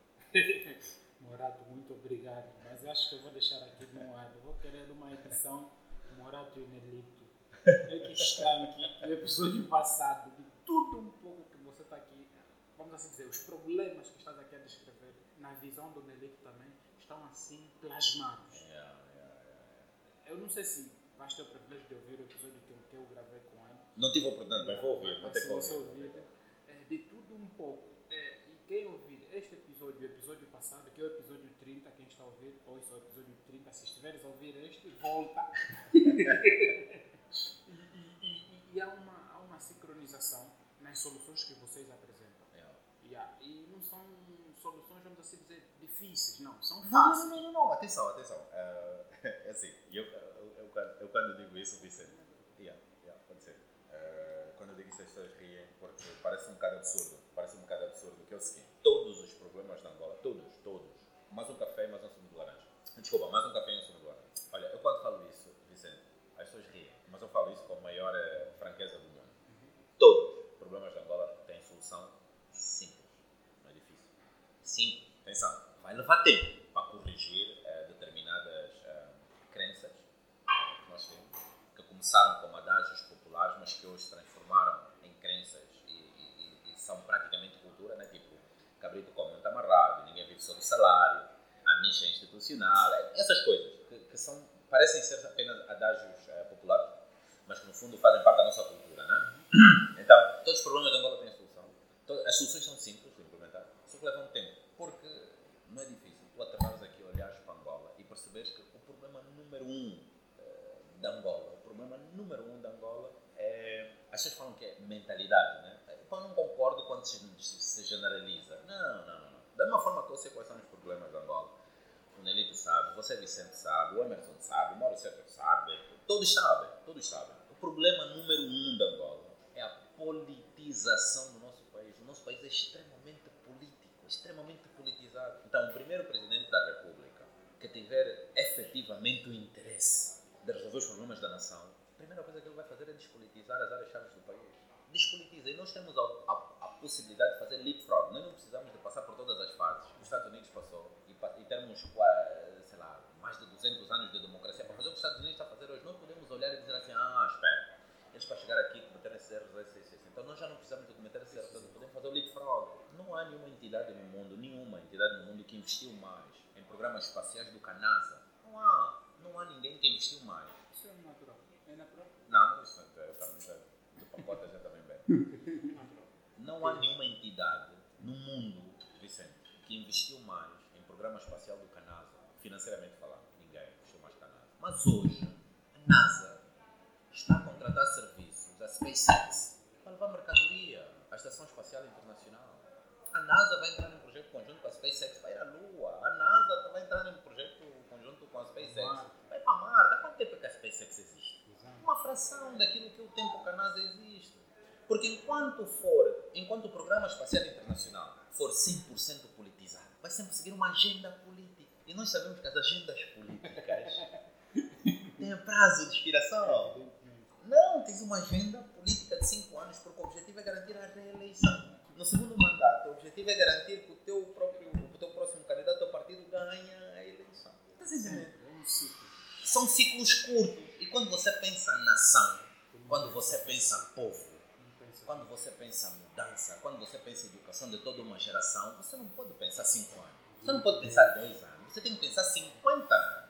Então, a primeira coisa que tem que acontecer, o primeiro problema que tem que ser atacado de frente é a politização excessiva de uma nação. Esse é o primeiro problema. Quando tu resolves esse, meu amigo, Já está. não, tudo o resto ajusta, tudo o resto, tudo o resto regula-se. Então, isso vai dizer que a identificação não é fácil e a resolução também não é fácil. Acho que é uma cena que as pessoas depois vão, vão, ter, vão ter de ouvir, né? porque você vem estando já a dizer há algum tempo, Yeah. eh, futuramente ver se se candidatar. Yeah. Já disseste isso em várias ocasiões, que não é brincadeira. Yeah. Estás bem deciso Yeah. a isso para 2027. Yeah. Fale mais isso com mais abrangência. Já não mais nada de empreendedorismo, vamos falar.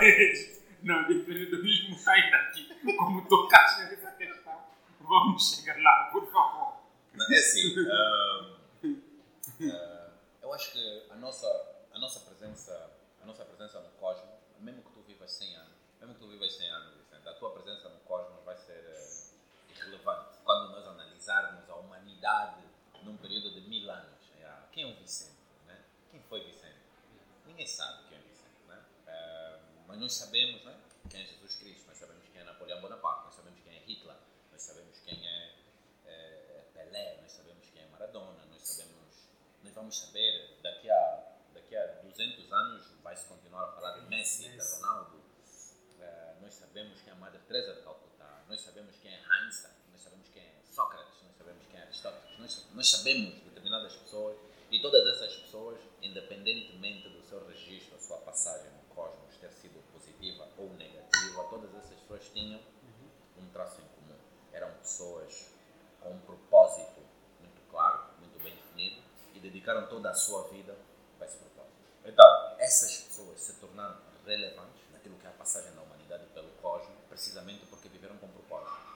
Eu, eu acho que eu devo isso ao universo, porque imagina, de milhões ou bilhões de espermatozoides que o meu pai produziu ao longo da sua vida, eu é que, eu é que nasci, então eu acho que devo isso ao universo, devo isso ao cosmos e devo isso à minha nação, Angola. Eu sou, mano, eu sou apaixonado sou apaixonado por Angola por um motivo muito simples, né? porque eu sou apaixonado pelos angolanos.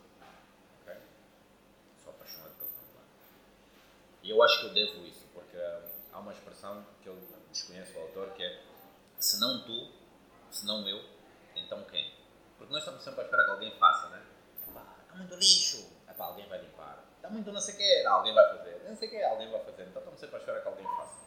Mas se não tu ou eu, então quem, né? Porque se todos nós estivermos sentados à espera que alguém nos traga um copo d'água, nós, enquanto humanidade, vamos morrer de cedo, porque ninguém se levanta e vai buscar água. Yeah. Então, hum, eu acho que devo isso, que é viver uma vida com propósito. E o, é- e o meu propósito de vida é este, é criar impacto positivo durante o tempo que eu respirar. ok? Isso tornou-se evidente em 2016, quando eu comecei a fazer algumas análises mais profundas sobre aquilo que é a nossa sociedade. Eu também já, mano, fui extremamente egoísta. Eu já tive V12s grandes, e relógios caros, e viagens em primeira classe, e, e tinha uma vida material completamente eh, pá, que eu considerava, eu na altura considerava que representava o meu sucesso enquanto pessoa. Né? Trabalhei muito, ganhei meu dinheiro, pá, tenho o direito de viver como eu quero. Mas depois comecei a questionar a moralidade eh, de ser rico num país pobre, principalmente da forma como se obtém essa riqueza. E comecei a olhar com um bocado mais de profundidade para aquilo que era a condição social do angolano. Né? Não é do luandense, do angolano como um todo. E decidi fazer alguma coisa. Né? Foi por isso que eu saí da, da empresa onde eu estava e decidi eh, ter um bocadinho mais de liberdade para fazer projetos de valor para poder impactar a vida das, das pessoas de, de forma abrangente. E depois apercebi-me, como eu disse, né?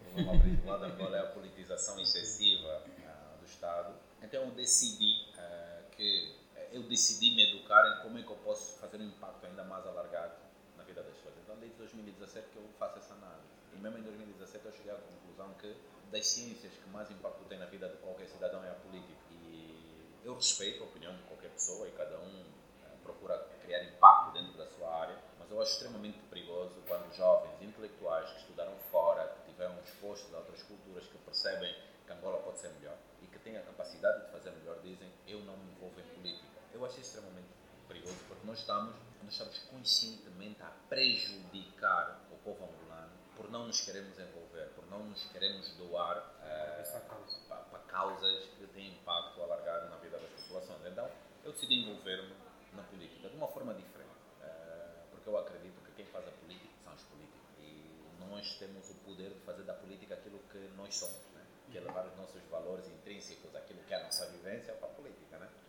porque uh, se você não rouba enquanto cidadão, você só rouba enquanto político se você fizer uma mudança no seu modo de operando. Né? Porque se você já rouba enquanto cidadão e você roubar enquanto político, então não é o político que rouba, é o Vicente enquanto pessoa que rouba. Né? Então essa é a minha uh, ingênua observação sobre esse tema. Então decidi envolver-me na política.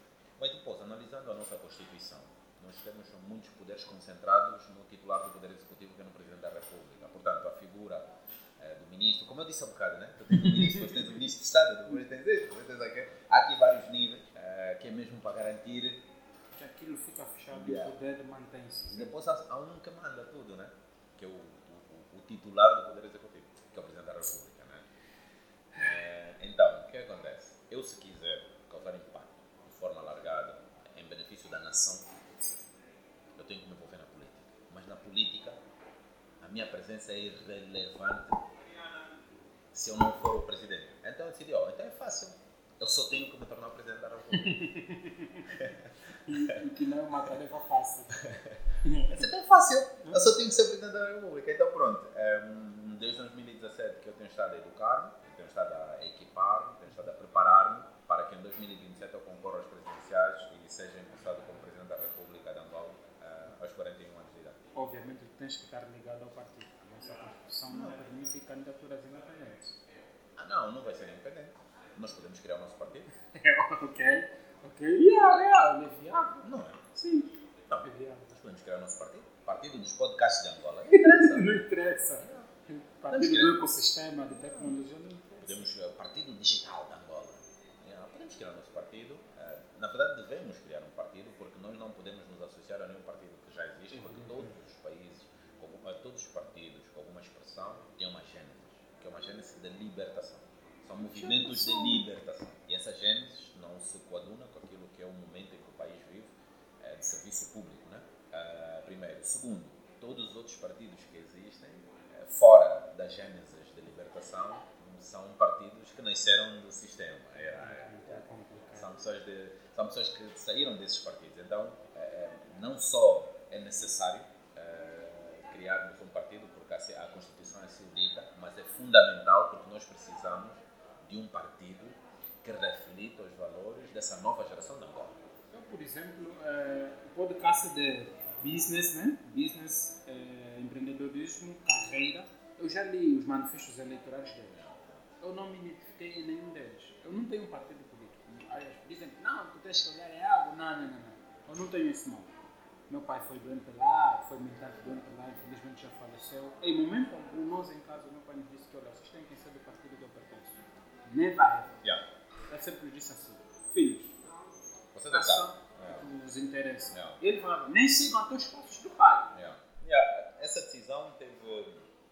Pronto, essa decisão teve, teve vários, vários fundamentos, mas o mais importante de todos é que eu, neste momento, eu, Morato, não reconheço eh, as competências, a paixão e o foco eh, para liderar Angola eh, para um futuro que o povo angolano merece, a nenhum outro angolano não ser eu. Ok? Então, por que, que eu falo abertamente sobre isso? Por que, que eu digo que, que é possível? Eu acho que é possível, porque eu tenho um plano, né? Tenho um plano e o plano está a ser executado ah, na plenitude. Por que, que, eu, por que, que eu digo abertamente que é possível? Por que, que eu vivo como se fosse possível? Porque eu vou ter a oportunidade, por intermédio desse podcast, por intermédio dos lives, por intermédio das entrevistas, eu vou ter a oportunidade de falar para um número grande de pessoas. E nessas milhares de pessoas que me vão ouvir, alguma delas pode dizer, calma aí, se o Morato pode, eu também posso, porque o Morato não me representa, mas se ele pode e tem essas, esses recursos e essas capacidades, eu até acho que tenho mais, eu também posso. Então o movimento Morato 2027 pode se transformar num, num movimento em que vai ter Vicente 2027, Mauro 2027, Emerson 2027, Soba 2027, podem, podem surgir outros 2027. Que é um processo e depois isso pode criar aquele... Yeah, porque deixa de ser eh, deixa de ser a iniciativa ingênua de uma pessoa, Morato Custódio, e passa a ser eh, uma ideia que é partilhada por toda uma geração, que não se revê naquilo que é a, a, a nossa, a nossa saúde política em Angola. Então, eh, eu tenho essa esperança de que até 2027, se calhar, apareçam pessoas que até eu mesmo reconheça que estão melhor equipadas e melhor preparadas eh, para levar Angola para um rumo diferente. Porque a semelhança daquilo que eu disse sobre o Luei, o, o propósito não é eu fazer o Luei, o propósito é as pessoas usarem o Luei. Então, com relação à presidência da República, o propósito não é o Morato ser presidente. O propósito é Angola ter o presidente que precisa para poder mudar o seu rumo. Isso é urgente. Então, até agora, tal como no Luei, eu reconheço que eu tenho as melhores competências para fazer o Luei. Mas pode aparecer alguém que está melhor equipado, melhor preparado, melhor financiado para o fazer. Então eu vou ficar feliz a mesmo. Na presidência é a mesma coisa. Até agora eu acho que eu sou a pessoa melhor equipada, preparada e com recursos para o fazer. Mas se no processo aparecer alguém melhor equipado, epá, eu vou dizer, olha, ainda bem, porque aquilo que é o propósito principal vai ser cumprido, que é que os angolanos vão ter um presidente que pode levar Angola para um rumo diferente em 2000 a partir de 2027. Eu queria te cortar, queria falar o que você acabou de falar sobre o Lui. You're fucking smart. Epá, obrigado, obrigado. It's very humbling. It's very humbling to hear that. That's- Obrigado. Eu, eu queria, ok, eu queria pegar o processo do Lui, que você acabou de falar, com a questão da presidência, e eu disse, come on, vais ter que ter mais morados, conforme você disse. Yeah, yeah, Tem- yeah. Temos que ter uma Yeah. réplica de pessoas que pensam desse jeito. Yeah, yeah, yeah. I'm. Não. Poxa. Não, por acaso, não, mano. Unbelievable. Poxa. Mano, vocês não sabem como é que eu estou me sentindo. Ai, meu É que, é que eu trouxe perguntas. Eu vou mostrar ao Murato nisso. Eu trouxe perguntas consoante a explanação. Yeah. É que você. Eu quero fazer uma pergunta que você vai explicando. Eu não preciso fazer perguntas. Eu já, eu já falei da outra vez. Você já responde o que eu escrevi. Vicente, olha, se tu está tendo uma boa relação com a Tarcísio, fala só com a Tarcísio, ele vai te dizer: Ah, Morato, vamos fazer um podcast e não sei o que. Eu disse: Ah, mano, na boa, tá fixe. Olha, tem aqui umas perguntas sérias, Tarcísio. Mano, vai fazer o teu setup e nós vamos só começar a conversar. Ah, mas vou preparar uma pergunta, Tarcísio, você que sabe, mas eu não quero saber de estrutura, de... vamos só falar. Porque o que acontece? Nós temos hoje, por que que os podcasts têm estado a ganhar eh, relevância a nível do mundo? Porque o processo tecnológico, técnico, de setup para se fazer um podcast não é muito diferente do setup para fazer o processo para se fazer um programa de rádio. Não é diferente. A diferença o que faz o, o que dá o sucesso do podcast é o formato. É livre. É livre. Porque se tu puseres uma pessoa como eu num programa de televisão, num programa de rádio, nós temos 30 minutos e é 30 minutos. E naqueles 30 minutos o radialista, ou sei lá o que, tem que tentar explorar ao máximo a presença do Morato do Vicente nesses 30 minutos. Mano, esquece. Esquece, não vais conseguir. Não consegues. E depois, quando há um intervalo, quebra o raciocínio. E depois volta, olha como estávamos a dizer, não sei o quê. É um formato diferente. E o- podcast estado a ganhar relevância a nível do mundo porque as pessoas têm a oportunidade. Porque as pessoas que estão-nos a ouvir, tipo, imagina, né?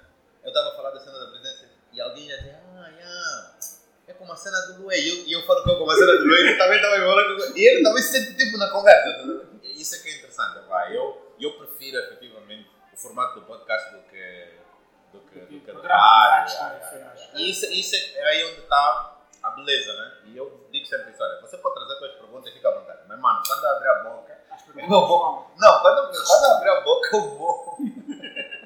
Olha, o mesmo aconteceu com o Lito. Eu fiz uma, uma lista de perguntas que, muito significativamente, essas perguntas foram em vãos, não, não valeram para nada. Yeah. Não valeram para nada. E as perguntas do Morato, que eu achei que eu tenho perguntas que eu podia tirar do Morato algumas É. palavras, também não valeram para nada. É. Que só duas ou três que fizeram ênfase o Morato a trazer co- coisas que ele não falou em passos onde ele passou Yeah. essa desmistificação da, da questão da política e do Luei, eu acredito que o Morato não tivera falado isso ano passado, acompanhei Yeah, yeah, yeah, as entrevistas. Não, eu tenho sempre. Por isso é que eu não gosto das perguntas ah, formatadas, porque hum, se tu, se tu ouvires as minhas intervenções, tu has de perceber que há informações-chave que eu me repito. Há coisas que eu repito muito, como identidade contextual, eh, colaboração efetiva. Há coisas que eu repito muito, muito. Não, não falamos sobre a psicologia da confiança. São coisas que eu repito muito, né? Ok. mas a conversa, a minha, o meu discurso não é formatado, é, depende do flow da conversa. Então, há coisas que eu falei no podcast do, do Tarcísio e depois, e depois falei eh, com o Marco e depois falei outras coisas com o José Carlos, ou estou a falar outras coisas. Depende também do, do quem, com quem eu estou a falar e vou. E, e, e, se, e, se, nós formos a ver, eu acredito que até um certo momento os podcasts Angola, uh, eu sempre falo assim, eu continuo a falar assim, os podcasts em Angola têm um futuro. Yeah. E eu estou a olhar nos podcasts daqui a 5 anos. Yeah. Só o facto deste ano, só mês de janeiro surgiram mais de 4 ou 5 podcasts. Eu ajudei dois. Boa. Eu acho que o Tarcísio ajudou também dois ou três. Boa. E, e em março e abril vão surgir mais 3 ou 4 podcasts Yeah. eu estou a ajudar. Yeah. É um caminho minimamente andado. Yeah. E estamos a olhar nessa persistência de que os lives que do Instagram que têm acontecido, as pessoas também estão a fazer o modelo lives do Instagram para podcast. yeah. É porque o mercado é promissor. Sim, o, o Clubhouse, é, o Clubhouse é uma plataforma de, de, de, de podcast instantâneo. Sim, ele surgiu já o ano, o ano antepassado, É. o ano passado, e pegou. Yeah. É, é podcast. Aquilo é podcast. Podcast, um Yeah. podcast. Era aquela questão do pessoal que usa os, os áudios do WhatsApp. Yeah. Ah, não, está aí o Clubhouse. Todo mundo agora está com o Clubhouse. Yeah. Mas a questão, a vantagem do podcast vai sempre continuar a ser esse, que é você ouvi-lo em qualquer hora e momento do dia. Quando quiseres, põe pause, põe pause, avança, recua. Tu É. estás livre. Mano, eu, eu tenho essa cena que eu acho que o, este formato do podcast, o formato, é o que vai ganhar espaço na televisão. Quando eu digo televisão, não é televisão convencional, tipo. David Letterman tem um programa, tem uma série no, no Netflix, que é onde ele senta com convidados para conversar. Aquilo, o formato daquilo é, é o formato do podcast, onde ele senta com a pessoa e fala um bocado, tipo, senta com o Jay-Z, fala de política, senta com o Dave Chappelle, fala sobre outra coisa qualquer. Isto é o formato que vai dominar, porque as pessoas conseguem se identificar melhor com este formato mais, não muito uh, vejamos, sim, no que tange monte de internet, acho que é. Não, e depois, e citações, né? É como dizia Einstein, no, no, no, não sei o que, como diz aquele, João e o artigo, não sei o que, não sei o que, parece muito inteligente, mas não, mostra só que ele tem boa memória para decorar eh, artigos. Eh, então, eu acho que esse formato tem futuro. Nós só temos é uma dificuldade que é a comunidade lusófona em África é pequena, primeiro, Ahm, e a comunidade lusófona grande, que é maioritariamente representada pelo Brasil, nós temos muita concorrência em termos de conteúdo, porque lá existe um mercado e são muito fortes. Então, nós em Angola temos de trabalhar para criar esse mercado. Por isso é que é importante, quando nós olharmos para podcast, streaming de vídeo, uh, Binga, Leva, Way, quando nós olhamos para essas ferramentas, esses, eh, essas, plataformas, essas plataformas, nós temos que nos abstrair da árvore, olhar para a floresta e começarmos a perceber a importância que tem. Nós saltarmos assim, em um ano, de 8 milhões de utilizadores de internet para para 17 milhões. E é fácil, nós fazemos isso em um ano. Mais nada. E, e, e, e, nós também estamos. Mais nada. A questão dos podcasts. Nós estamos a ver, por exemplo, o maior número de pessoas que ouvem, o- o- vou falar exclusivamente do Voice and Record, é as províncias que vão ao litoral. Que, ao meu ver, têm acesso à internet Sim, porque comparativamente com Porque onde passa fibra? Cabinda, Zaire, Bengo, Luanda, Bandeira, É onde passa fibra. Namíbia, somente. Uambo, Bié e Win, está-se a ouvir também podcast, estão a ouvir. Mas se nós formos à região do Atlântico, é onde eu tenho o maior número de pessoas a ouvirem podcast. Yeah. Agora, nós que estamos aqui no litoral, quem está no Chico, Yeah. quando é que vai querer ouvir um podcast? Dizer que não, vou gastar os dados para ouvir o Não, podcast. esquece, ele tem outras necessidades, mano. Ele nem tem dinheiro para comprar dados, ele tem outras necessidades. É, Ele tem outras necessidades, porque a forma como as, as, as próprias vias de acesso estão estruturadas, desde o tempo do colono, sempre foi muito voltada para o litoral por causa do comércio, por causa da exportação, por causa da importação de bens. E é, é um pecado, né? Nos últimos 45 anos, desde a, desde a proclamação da independência, não se ter investido nas vias de acesso para o interior do país para podermos potenciar a tal agricultura familiar, a diversificação da economia, essas coisas. Aí você fala, ah, diversificação da economia, não sei o que, não sei o que, blá, blá, blá, blá. mas depois não olham, da perspectiva macro, por que a produção nacional é mais cara do que a importação. É mais caro produzir bananas em Angola, primeiro porque eh, as pessoas não têm energia da rede, tem que ter geradora. É mais caro porque nós começamos a fazer represas é muito tarde, então há muitas zonas que não têm água. E é mais caro para transportar porque não há estradas. Entende? Então, se tu reparares, se tu olhares para o mapa, para o mapa cartográfico da Angola, tu has de perceber que nos últimos 45 anos não há vias eh, novas, não há autoestradas novas eh, de acesso a outras províncias. Não há. Então, no litoral é onde acontece o tal progresso. Eh, temos o Porto do Lubito, temos o Porto do Namibe, temos o Porto de Luanda e temos. Cabinas, Yeah. Soio, que já estão a fazer um outro. Yeah, yeah, yeah. Mas pronto, lá perto tens Ponta Negra, tens. Yeah, estão bem sim. Yeah. E depois tens as vias de acesso para Que poder. minimamente Yeah. funciona. E depois, ah, o, a MSLcom vai passar fibra. Onde é que a MSLcom vai passar fibra? Litoral. Não sei quem vai passar fibra. Onde é que ele passa fibra? Litoral. Então, eh, há pouco tempo, há uns anos atrás chegou o IS, há uns anos atrás chegou a Malães, mas eh, se houvesse uma, uma perspectiva da colaboração efetiva, da partilha de recursos, em vez de cada um fazer a sua fibra, o FADCOM, né, que é o Fundo de Fomento às Telecomunicações, que é, é 1% do revenue, dos lucros da- das, das- das empresas de telecomunicações, todo mundo punha o dinheiro no FADCOM e o FADCOM fazia como faz a PT em Portugal. Toda a infraestrutura de telecomunicações de Portugal é da PT. Mas desculpa, não vou te cortar, mas não esqueci de falar. O mesmo acontece na África do Sul, que eu conheço tão bem. Temos a Telecom, Yeah. a EITA, a Virgin, Yeah. a, a, a Vodafone, todos eles bebem da Telecom. A Bom. Telecom é a mãe, vamos dizer que é a mãe. Ele tem a infraestrutura, o Estado ali cria as infraestruturas Yeah. e todos vêm. Yeah. Então, o Estado, o empreendimento do FADCOM, que é o fundo, né, fomento, eles põem o dinheiro lá. Tu nesse momento tens, eu não sei quantas fibras tu tens passadas no litoral. Não sei, tipo, tu tens fibra de um lado, tens fibra do outro lado. Depois tens torre da Movicel de um lado, torre da Unitel do outro lado. Queres falar quanto? Não, pedes mais alto.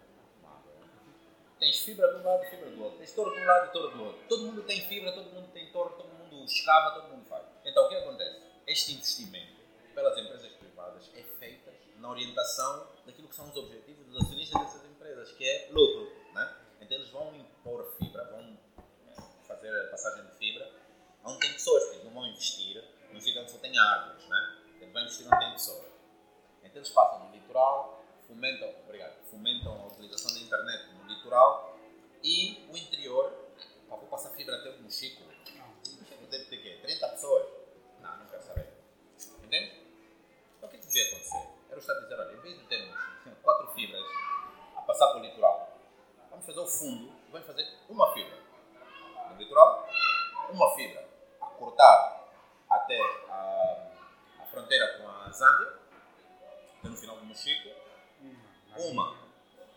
Não, não, não, não. Uma até lá em cima, Zetos e Companhia Limitada, uma até o Quando Cubano. Está feito. Depois, no meio, nós vamos fazer terminações para fazer, yeah, fazer a junction. Fiz. Pá, Unitel, você investiu X no FADCOM, então dessa, dessa, dessa fibra, X% da capacidade é para ti, X% é deste, X% é daqui. Quem quiser mais, tem que pagar. O que seria viável. Ponto, mano. Ponto final, acabou, não se, não se discute mais. Essa desorganização que estamos aqui a falar acontece cá em Luanda. Vamos só dar exemplo. Toda vez que em Luanda temos muitas empresas privadas que fazem passagens de, de, de, de fibra. Yeah. Tem a fibra Sol, tem a SAP Fibra, whatever. Como até. Ok, quando há trabalhos numa dessas vias, não se comunicam, um corta o canal do outro. Quando o governo do Estado de Luanda decide fazer escavações nos passeios, eles quebram fibras. Yeah. E, e esse processo de desorganização que existe cá em Luanda, se fosse uma coisa controlada, centralizada e todos a participarem, não teríamos muitos cortes. Eu, por exemplo, a empresa onde eu trabalho, Yeah. eu, eu, nós temos serviços de fibra. Yeah. Nós até nos perdemos, perdemos os nossos serviços que estão alojados na múltipla, nós causa da fibra. yeah, yeah. Porque, porque houve uma manutenção na Viana, uma empresa Cortaram. decidiu abriu aí algo E cortaram a fibra. cortaram a fibra. A resolução para esse problema é simples, é despolitizar, despolitizar a nação. Para olharmos para a questão da internet como uma questão de economia. Né? Economia é diferente de finanças. Né? Finanças é dinheiro, economia é a participação das pessoas na, na, na, na- vida financeira de um país. Então, nós temos, nós temos que despolitizar a economia só aí que nós vamos olhar para a economia do mercado, é só aí que nós vamos olhar para eh, escalabilidade. Porque aquilo que eu estava a dizer, se tu fizeres o salto, ou melhor, para poder fomentar eh, essa massificação, porque tu hoje tens, vamos supor, mil pessoas que podem ouvir o teu podcast. Mil pessoas. É mil pessoas de, um, de 8 milhões de utilizadores. O que quer dizer que se tu dobrares para 16 milhões de utilizadores, o mínimo que tu vais crescer é para 2 mil pessoas, estás a ver? Então, tu só consegues depois criar esse tipo de mercado se tu des acesso a todas as províncias, porque é a única forma que tu tens de garantir que o maior número de pessoas possíveis consegue ter acesso aos teus serviços. Então, eu vou continuar a fazer esse papel que eu tenho andado a fazer, que é informar, partilhar e aproveitar todas as oportunidades que me são dadas para poder falar publicamente. Vou aproveitar. Porquê? Porque eu acredito que muitas das coisas mal feitas nesse país, não é, nem tudo é má vontade. Não é, não é dizemos que é má vontade, nem tudo é má vontade. A grande parte das coisas é mesmo ignorância. Tá? Não sabem. Porque tu também, quando não sabes fazer melhor, e as pessoas à tua volta também não sabem fazer melhor, como é que podes fazer melhor, entende? Então é preciso que nós continuemos a, a falar, é importante que nós continuemos a partilhar, é importante que nós continuemos a bater na mesma tecla, over and over again, que é para mais tarde ou mais cedo, não há outra opção. Eles vão ficar sem opção, vão ficar de mãos atadas, e a única opção que eles vão ter, pode ser daqui a um ano, pode ser daqui a 10 anos, mas a única opção que eles vão ter é nos ouvir. Não é verdade? Ok, ok. Vai chegar uma altura que eles vão estar de mãos tão atadas que a única opção que eles vão ter, a única saída que eles vão ter é nos ouvir. É sentar com nós e dizer, pá, repete lá mais uma vez aquilo que você anda a falar há 10 anos. Hoje eu tenho mais pessoas a me ouvir do que eu tinha 5 anos atrás. Mas, mano, eu falo da mesma forma que eu falava 5 anos atrás. Falo sobre as mesmas coisas que eu falava 5 anos atrás. Faço as mesmas coisas que eu fazia 5 anos atrás. Eu não estou fazendo nada de diferente. Entende? Eu falo exatamente as mesmas coisas. Desde 2016 até hoje, eu falo exatamente as mesmas coisas. Mas hoje tem mais pessoas a me ouvir do que havia em 2016. Então eu vou continuar porque aumenta a minha chance de massificar as pessoas que me ouvem. Então um dia, eh, seja lá quem for o ministro, seja lá quem for o presidente, se, se tudo correr bem, vou ser eu o presidente. Um dia, daqui a 10 anos, eles vão dizer, pá, não tem, vão olhar para o lado e vão dizer, não temos outra opção. Temos que ouvir eh, esse camarada, temos que ouvir o Moro Certo, temos que ouvir eh, o Soba, temos que ouvir eh, o Vicente, temos que ouvir o Tarcísio, temos que ouvir a Wanda. Um dia vão ter que ouvir. Então nós não podemos esmorecer, temos que continuar a bater na tecla, temos que continuar a debitar a mesma carga de informação. De forma consistente, porque nós não estamos a fazer isso para nos darem dinheiro, nós estamos a fazer isso para, para fazer uma mudança. Enquanto a mudança não acontecer, a nossa missão ainda não está cumprida. Eu sempre digo assim, que isto é uma longa jornada. É uma maratona, mano. Ah, Fala-se muito do conceito no nível das startups, fala-se muito do conceito do unicórnio, né? Ah, startup, startup, ah, não sei o que é unicórnio, não sei o que é unicórnio. Então, houve aqui uma, uma busca desenfreada, a nível do mundo das startups, houve aqui uma busca desenfreada pelo próximo unicórnio. Para qual é a startup que vai ser o próximo unicórnio? Opa, a startup não sei o que tem a possibilidade de ser o próximo unicórnio. O José Carlos introduziu um conceito, é um conceito diferente, uh, José Carlos da Celera, mandou-me um artigo uh, de um camarada que ele tem, uma, tem um conceito diferente. Ele diz, não, não, não podemos ir atrás do unicórnio, porque o unicórnio nem sequer existe. As startups têm que ser eh, camelo, têm a capacidade de percorrer longas distâncias com o mínimo de recursos possível. Beba água uma vez e anda um mês. Então, tudo aquilo que, que eu faço, tudo aquilo que temos estado a fazer, tudo aquilo que as pessoas à minha volta acreditam que estamos a fazer, mano, não é a procura do unicórnio. Nós estamos à procura de sermos como camelo. Poucos recursos, pouco dinheiro, pouca abertura, pouca legislação, pouco tudo, pouca água, pouca luz, pouco tudo, mas podemos percorrer a maior distância possível, porque o objetivo é Angola ter pelo menos duas gerações de pessoas de valor. E enquanto esse objetivo não estiver cumprido, mano, eu não vou morrer descansado. Ok. Yeah, É verdade. Acho que vamos ter mais episódios. Eh, vamos ter mesmo mais episódios no pódio. Não, mas dessa vez tem que ser com, com o Nelito. Vamos esperar o Nelito. yeah, porque eu acredito que quando o Nelito estiver cá, vamos fazer um set com vídeos. Acho que vai ser muito mais produtivo. Yeah, yeah. Yeah, um vídeo e set acho que é outra coisa. E também, pelo menos, tenho que dar próprios ao Erlandes com a Camunda News, né? que eles estão a fazer um grande trabalho. E também vamos assim dizer que, em termos de podcast, para além deles terem um padrão diferente, eles estão a fazer um podcast diferenciado de nós aí Eles estão a olhar para questões políticas, questões sociais do país. Sim, no, no- é assim, quando se começar a fomentar eh, a cena de- dos podcasts em Angola, vai começar a surgir a especialização, né? Uns vão ser só de música, depois dentro da música vai ter uns que é só de rap, depois vai ter uns que é só de kizomba. Tipo, vocês têm hoje um desafio maior, que é, têm a, têm a responsabilidade de falar um bocado de tudo, né? É um desafio maior, porque vocês têm que se preparar sobre diferentes temas, têm que investi- investigar diferentes temas. Mas também tem uma vantagem que é as pessoas, pelo menos as pessoas que, que- que são conhecidas, são poucas, né? então vocês têm acesso às pessoas e conseguem falar. Mas mais tarde ou mais cedo vai começar a haver eh, Este, este. as especializações. Yeah, yeah. Por exemplo, eu, eu, eu no início olhava para lifestyle. Só lifestyle. Mas eu depois olhei. Lifestyle é o mesmo que uma TP, que uma rádio faz. Não, esquece isso. O que é que eu tenho que fazer? Duas coisas. Empreendedorismo, carreira. Carreira que alguém que já tem um Yeah, percurso yeah, na- yeah, no mundo profissional. Então, atualmente eu sou nessas três vertentes. E ao longo do, do, do, do programa, do episódio, a pessoa é livre de falar o que ela bem entender. Não, Claro. esta aqui, é, esta aqui. é. Ao longo do percurso, a pessoa é livre de falar o que ela bem entender, mas desde que se enquadra nestas três coisas que representam o podcast. Yeah, acho que sim, acho que sim. E, epá, tenho que, vos dar, os- tenho que vos dar todos os parabéns, porque o meu formato preferido é o formato podcast. Eu gosto muito, porque eu, epá, eu falo muito e dificilmente alguém vai me dar esse espaço todo numa televisão.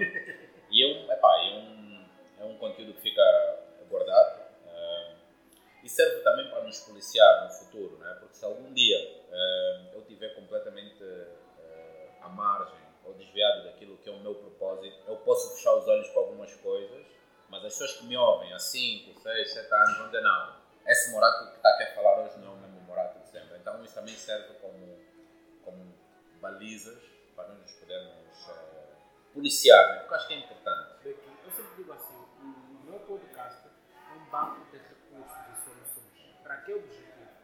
Que haja essa partilha de ideia. É, tem pessoas que não conseguem chegar ao morar, que está em cabinda. Yeah. Ele tem acesso de ouvir o meu podcast. Yeah. Hoje tem esse privilégio de ter essa mentoria e aprender Yeah, yeah, yeah, yeah, yeah. Que é um banco de recursos e soluções. Yeah. A partilha de ideias são soluções. Deixa, deixa eu fazer.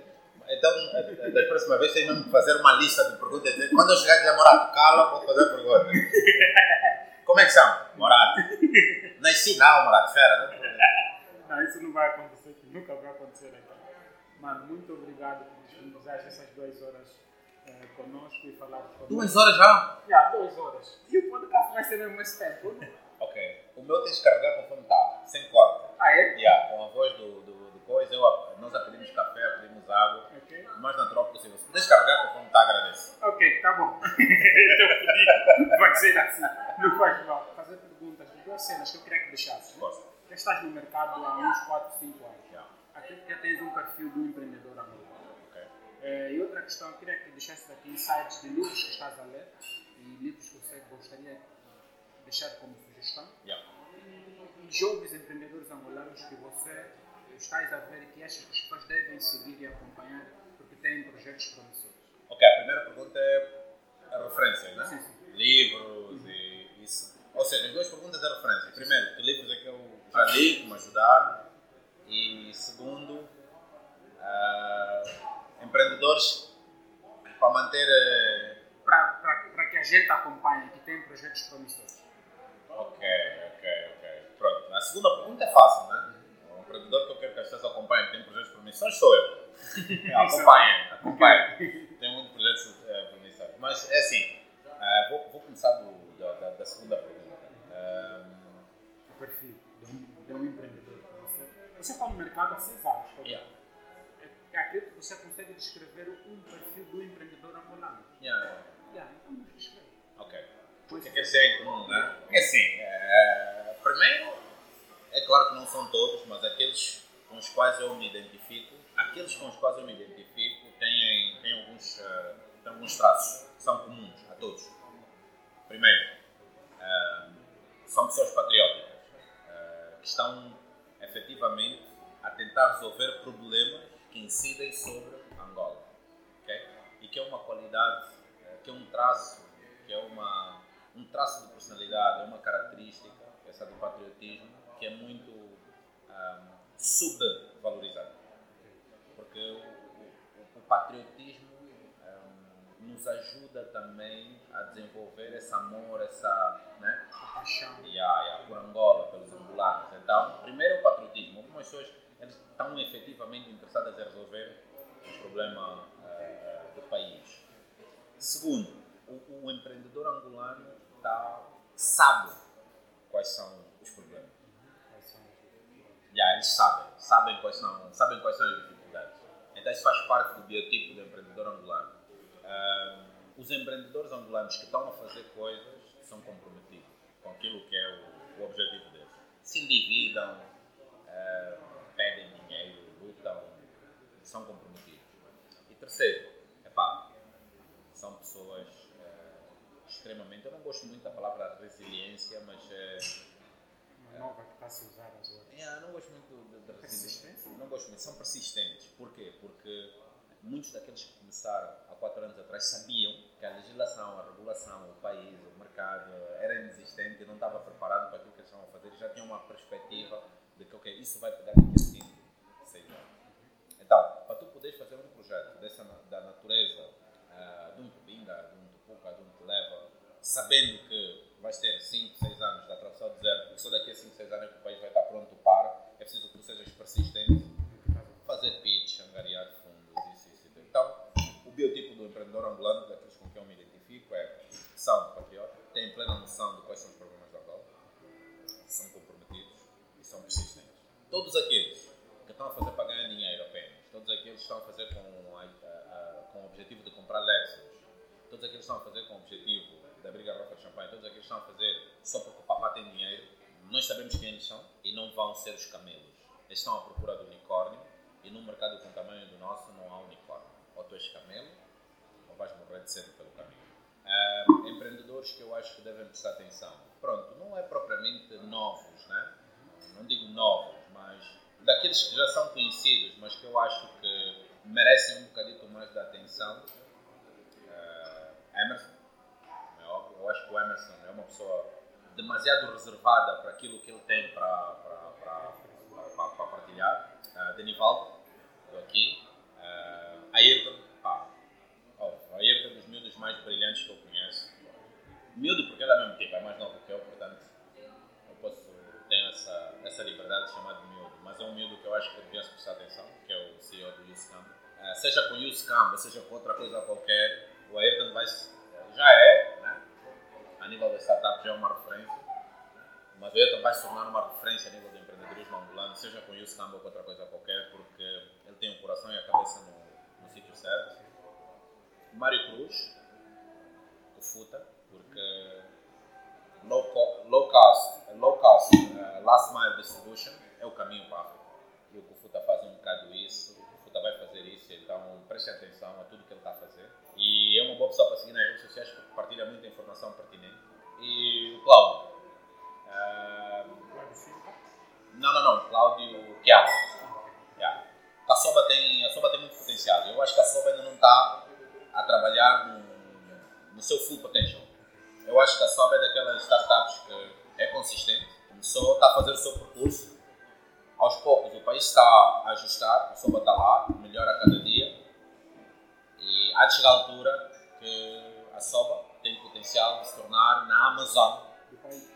yeah, do país e, e pode até mesmo ter eh, bastante expressão fora, fora da Angola, principalmente com a parceria com a DHL. Temos que dar props. Portanto, esses são os empreendedores que eu acho que precisamos, precisamos de look. E assim. Hã? E assim também. Ah, não, mesmo que não quiserem me olhar, vão ter que maturar. Eu estou em todo lado, estou na televisão, estou no podcast, estou no live. Querendo ou não, vão ter que maturar. Yeah. E esse ano, então, televisão, Rádio Nacional, vão ter mesmo que maturar. E ó, eh, a outra questão, que era a última, livros. eh, é assim, como eu disse no início da nossa conversa, eh, eu apercebi-me que eu precisava de conquistar a liberdade financeira para sair do ponto A para o ponto B. E a única forma que eu sei de pagar dinheiro é trabalhando.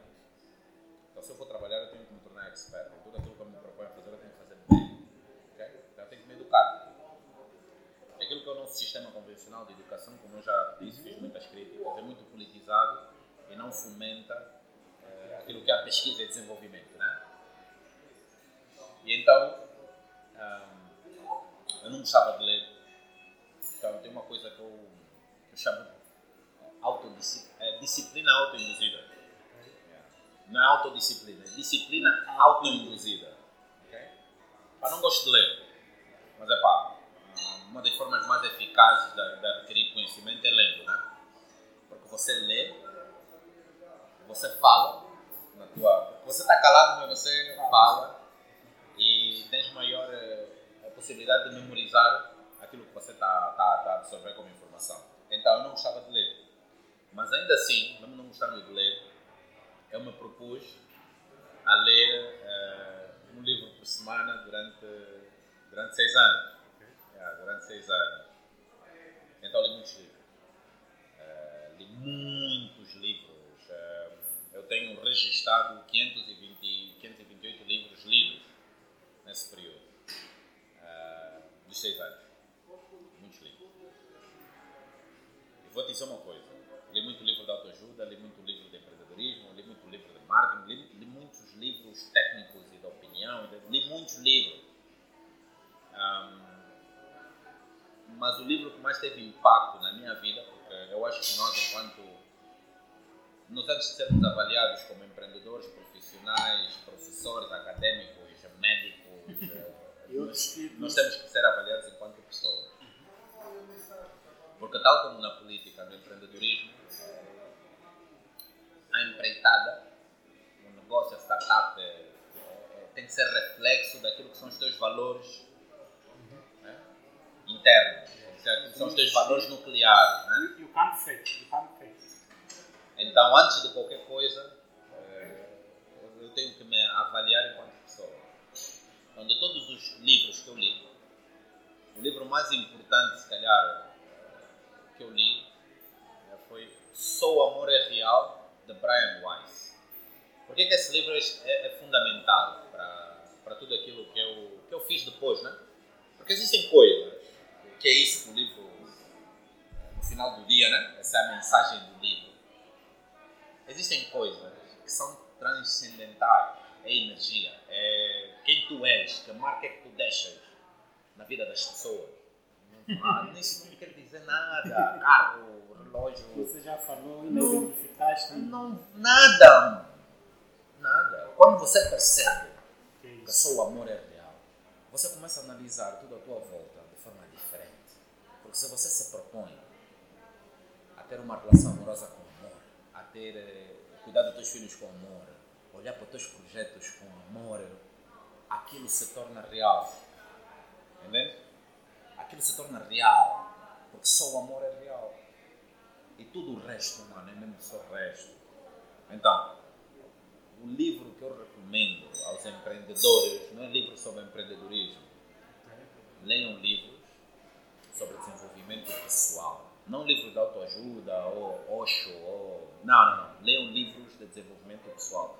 Histórias é, que falam sobre desenvolvimento da pessoa. Porque, repito, antes de você ser avaliado como empreendedor, você tem que se avaliar e as pessoas te vão avaliar uh, numa proporção ainda maior como indivíduo, como pessoa. E se você não for uma pessoa de valor, você nunca vai ser um empreendedor de valor. é. Ficou aqui uma deixa, pessoal. Ficou aqui uma deixa.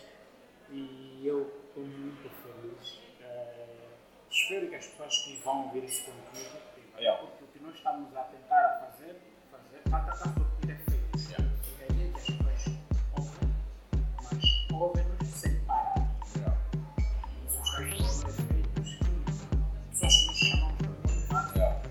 parcerias com pessoas que lhes ouviram no podcast.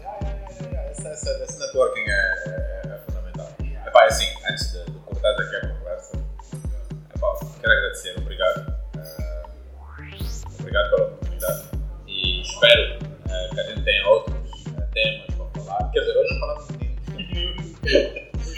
Yeah, espero que, espero que, espero ter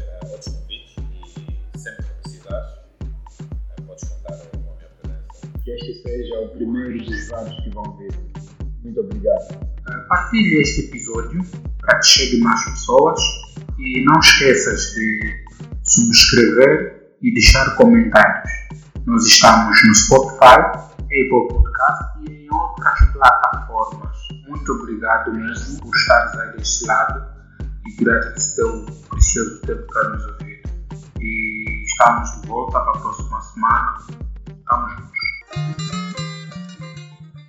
Caras do Sonho, do Tucalaquiaco ao Quinganga Pacalá e do Bundila até ao Quimbumba. Para mais informações, ligue 928 49 87 24 ou 925 93 75 54 ou escreva por e-mail carasdossoio.gmail.com